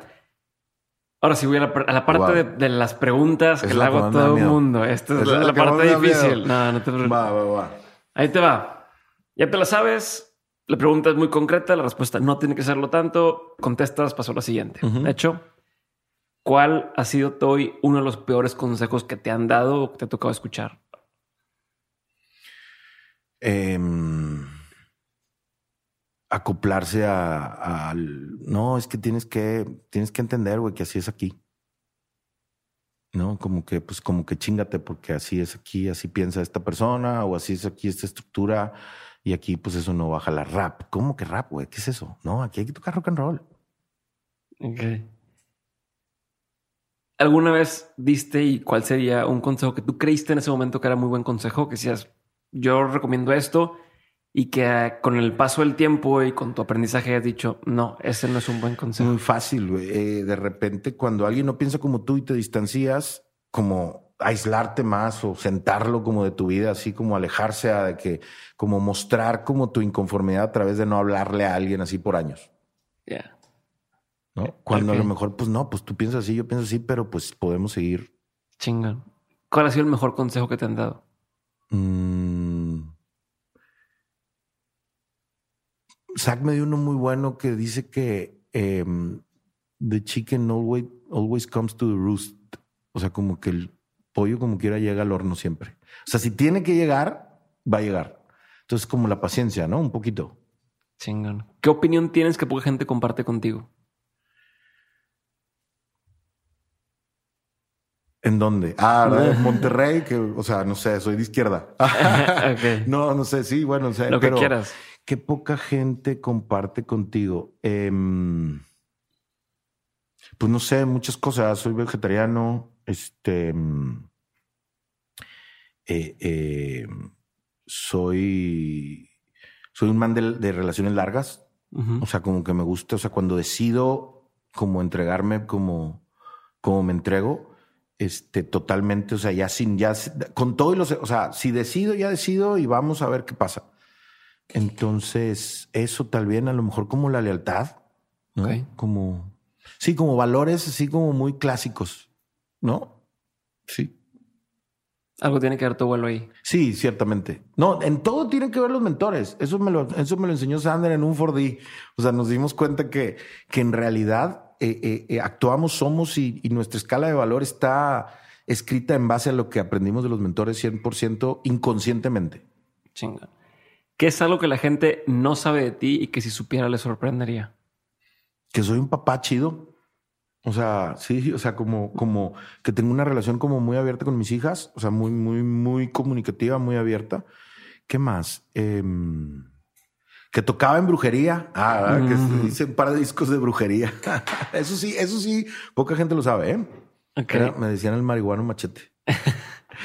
¿Qué, qué es algo que empezó mal, pero terminó bien? Mm. Pues a lo mejor de que la decisión de, de, de moverse de casa, o sea, de salir de casa, sí, sí, sí, como abrupta de dejar mi casa con mis papás, o sea, con mi papá, con mi mamá y con mi papá, padrastro, este, que, que de repente sí terminó muy bien. Sí. Chingón. ¿Tienes rutinas diarias? Sí. ¿Qué serían? Ah, ese les va a dar risa. Escuchar My Sweet Lord como primera reacción del día de George Harrison. Como Ok. es como, como mi proceso meditativo Y, la, y es bastante, bastante sanador. Chingón. Eh, ¿Qué estigma debería su- superar la sociedad? O sea, ¿Qué pensamiento? Mm. Em, Güey, los dogmas religiosos. Definitivamente. Creo yo que, creo yo que es uno de los, de los, de los achaques como más grandes de, como de la civilización, pensando en, en, como en radicalismos. Este, sí, creo que los dogmas religiosos. Películas, libros, documentales que hayan marcado un antes y un después en tu vida. Que digas, no mames, estos me abrieron los ojos. De que, pues, obviamente Star Wars, y como todo su proceso de, de aprendizaje y de manejo de la energía. Yo creo que pues, 100 años de soledad, un documental y el, y el libro de definitivamente la de Last Sultan, la historia de Atlantic Records y de Ahmet Ertegun, sí. Eh, Def Jam Inc., también la historia de Def Jam, de Russell Simmons y de Rick Rubin y de Leor Cohen. Eh, el documental de Jimmy como Defined Ones, pero yo ya conocí esa historia muy, muy a través de como de distintas entrevistas. Hay una entrevista en Rolling Stone de hace como unos ocho años de, de Jimmy, que es básicamente la que, como la teoría del, del, del documental. Ok. Eh, Operación Odessa también está chingón, que es este documental de estos gángsters este, de Miami. Em, sí, ya dije libros, ya dije documentales, ya dije películas. Este. ¿Y qué sería, güey? Los discos, pues a lo mejor que el álbum blanco de los Beatles. Ok. Sí. Aprovechando la línea esta de, de la música que acabas de mencionar, tres bandas que la gente tiene que poner atención ahora. O sea, tres bandas que dices, si no la has ubicado, no la conoces todavía, vienen estas tres cosas, pégateles. Indiscutiblemente Felante, Ok. eh, como número uno. Como número dos, Bruces, que es una chica de Tijuana eh, que viene como, como, como muy interesantemente. ¿Y qué será? Quisiera decir algo que no fuera como, como que yo trabajara con y pudieran ser, no sé, banda Los Chinos de Argentina. Ok. Sí, estoy siendo muy, muy juvenil, pero pues eso está chido. Y, y tal vez, no sé, como, como, como tendría que darle su, su, su lugar especial a Chel Maya y a Mene también. Como, como personajes ahorita como en México que, que disfruto mucho y que apoyo, o sea, disfruto mucho el hecho de ser parte de su proceso de consolidación. Chingón. ¿Qué es algo que la gente tiende a decir que dices, eso es puro bullshit? Que te vas a decir, no mames. Mm, que no haga negocios conmigo. Porque es que hay mucha gente que como que no me conoce realmente y como que a lo mejor soy un güey que doy miedo como para ciertas cosas. Muchas veces la seguridad y el rigor con el que con el que actúas de repente hace que, que alguien hable mierda y en realidad, pero güey, ¿de qué estás hablando mierda si no me conoces, cabrón? O sea, ¿no? Y no es que hablen mucha mierda tampoco, pero, pero pero eso sí pasa, como que les da miedo, o sea, como chavitos, no, es que me han dicho que tú, y yo, ¿qué? No, pues como que es que eres medio regañón. y yo, no, güey, soy riguroso, ¿no? En ese caso. Chingón. ¿Qué, es, ¿Qué sigues? O sea, ¿de dónde consumes tú? Ya es que dices que el tema del análisis y demás, pero también entiendo y sé que estás en constante aprendizaje y consumiendo cosas eh, de información. Eh, ¿Dónde y quiénes serían como algunas referencias que, que sigues de tanto de o publicaciones o páginas o personajes que sigas en redes y en el mundo? Claro, pues obviamente digo los típicos, pues Elon Musk eh, últimamente ha estado la madreada muy buena. Sí. Este, no sé, Fast Company, definitivamente como toda esta parte de Fast Company, este, güey, me pasa algo, tengo una como, como que es como un, como, no es un vicio, pero como que sigo mucha gente que sé perfectamente que soy contrario a ellos. Ok. ¿Sabes? Como este güey, ¿cómo se llama? Del Twitter. O sea, te va a dar mucha risa porque a lo mejor ni lo conoces, pero me da mucha risa porque, o sea, sé que, que me cae súper mal como comunicador Pascal Beltrán del Río. Ajá, no lo conozco. Pues sí, ubico el nombre, pero... güey. Y la neta, o sea, es que no pueden ser tan mamertos derechistas, güey. No puede ser, güey. Ya. ¿No? El otro día me topé en el avión a Denise Dresser y estuve a punto de entablar comunicación y decirle algo, pero, pero me contuve, ¿no? Pero, por ejemplo, hay otro güey, el güey del ITAM, el maestro de economía del ITAM, este iconoclasta, un paisano judío también. Pero, güey, neta, están emperrados, güey, en que le vaya mal al presidente. O sea, como que ya a huevo, ya están a huevo todo el tiempo hay que criticarle cualquier cosa, ¿no? O sea, no podemos nombrar que, o sea, no pueden platicar, güey, que México tiene superávit, güey, de, de producción agropecuaria desde hace 24 meses y no dicen eso, pero dicen que el viejito dijo que, ¿no? O sea, que cualquier cosa, o sea, sigo personajes que, o sea, y güey, de Pero, repente, y- pero si es te- que si te digo en la felicidad esta de que, güey, lo voy a dejar de seguir hoy. No lo quiero dejar de seguir, o sea, porque me da perspectiva, o sea, a lo mejor me da...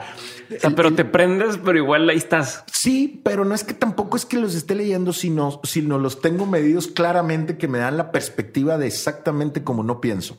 Ok. Y quieres, o sea, quieres tener esa perspectiva. Quiero tener esa, o sea, quiero darme cuenta de qué, de qué no comparto, ¿no? Chingón. En ese sentido. Y de cosas así más, este, no sé, de repente, pues de todo, güey. Este, de repente, Mark Hamill es muy, muy cagado, güey, también en, en Twitter. Eh, soy tuitero, güey, nunca fui facebookero. Pueden creer que no tengo Facebook. Tengo un Facebook que estoy selecta, pero nunca tuve un Facebook personal. Nunca me enganché en este rollo de las tías y de qué sé yo, de todo esto. Jamás, güey. O sea, fui tuitero 100%, sigo siendo tuitero.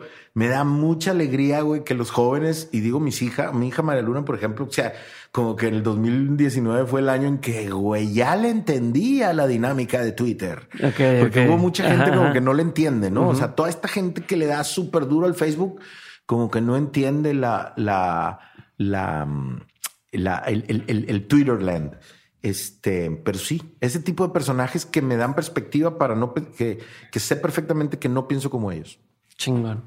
Vamos a la última pregunta. Sí, wow. Se la hago a todos. Gracias antes que nada por, No, estar, por estar aquí. Bueno, no, un- antes de una pregunta, ¿qué sigue? Nada más para qué sigue, qué proyectos vienen, Eh, ¿Qué sigue? qué, Yo qué creo artistas que- estás empujando ahorita, como que Yo creo que el, el, el, el güey, platicarles que, por ejemplo, digo rápido que Worldwide estamos a punto de cumplir con todas nuestras metas que nos pactamos para el 2020. Ok. O sea, ya rebasamos el número de streams que queríamos tener.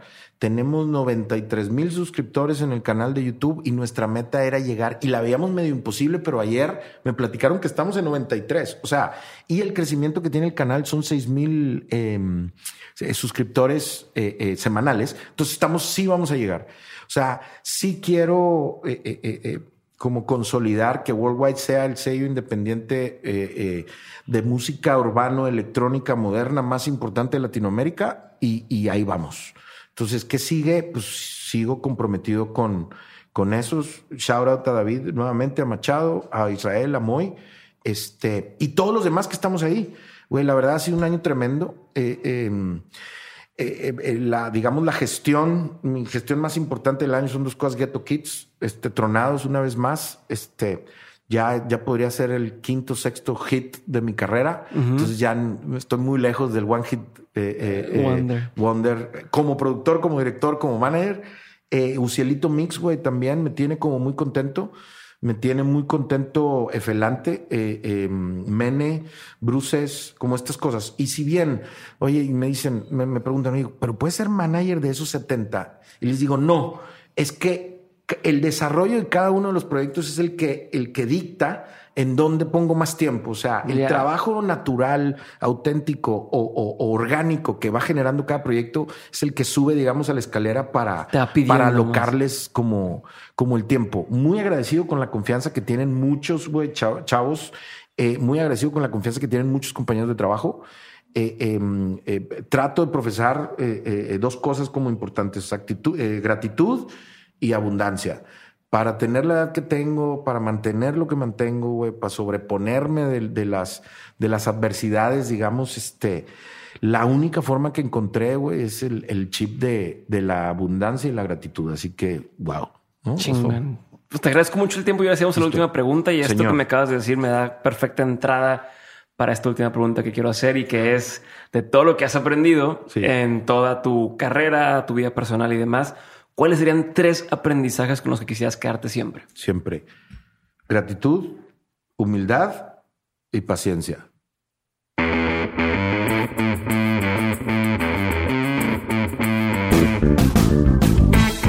Llegamos al final del episodio. Recuerda que si te gustó, por favor no olvides compartirlo con alguien. Y si lo haces por redes sociales, no olvides etiquetarnos como arroba dementes podcast.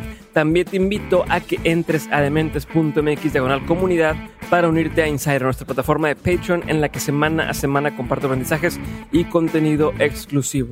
Por último, como lo dije en el episodio pasado, y en el resto de los episodios que van a seguir saliendo esta temporada. Hey Banco son los primeros en apostarle en grande a Dementes y gracias a ellos vamos a elevar la cantidad y calidad de estos episodios. Así que si confías en mi criterio, te invito a que lo pruebes. Entra a dementes.mx diagonal Hey Banco y compárteme tu experiencia con el primer banco 100% digital en México.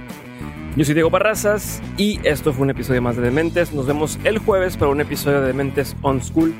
Bye.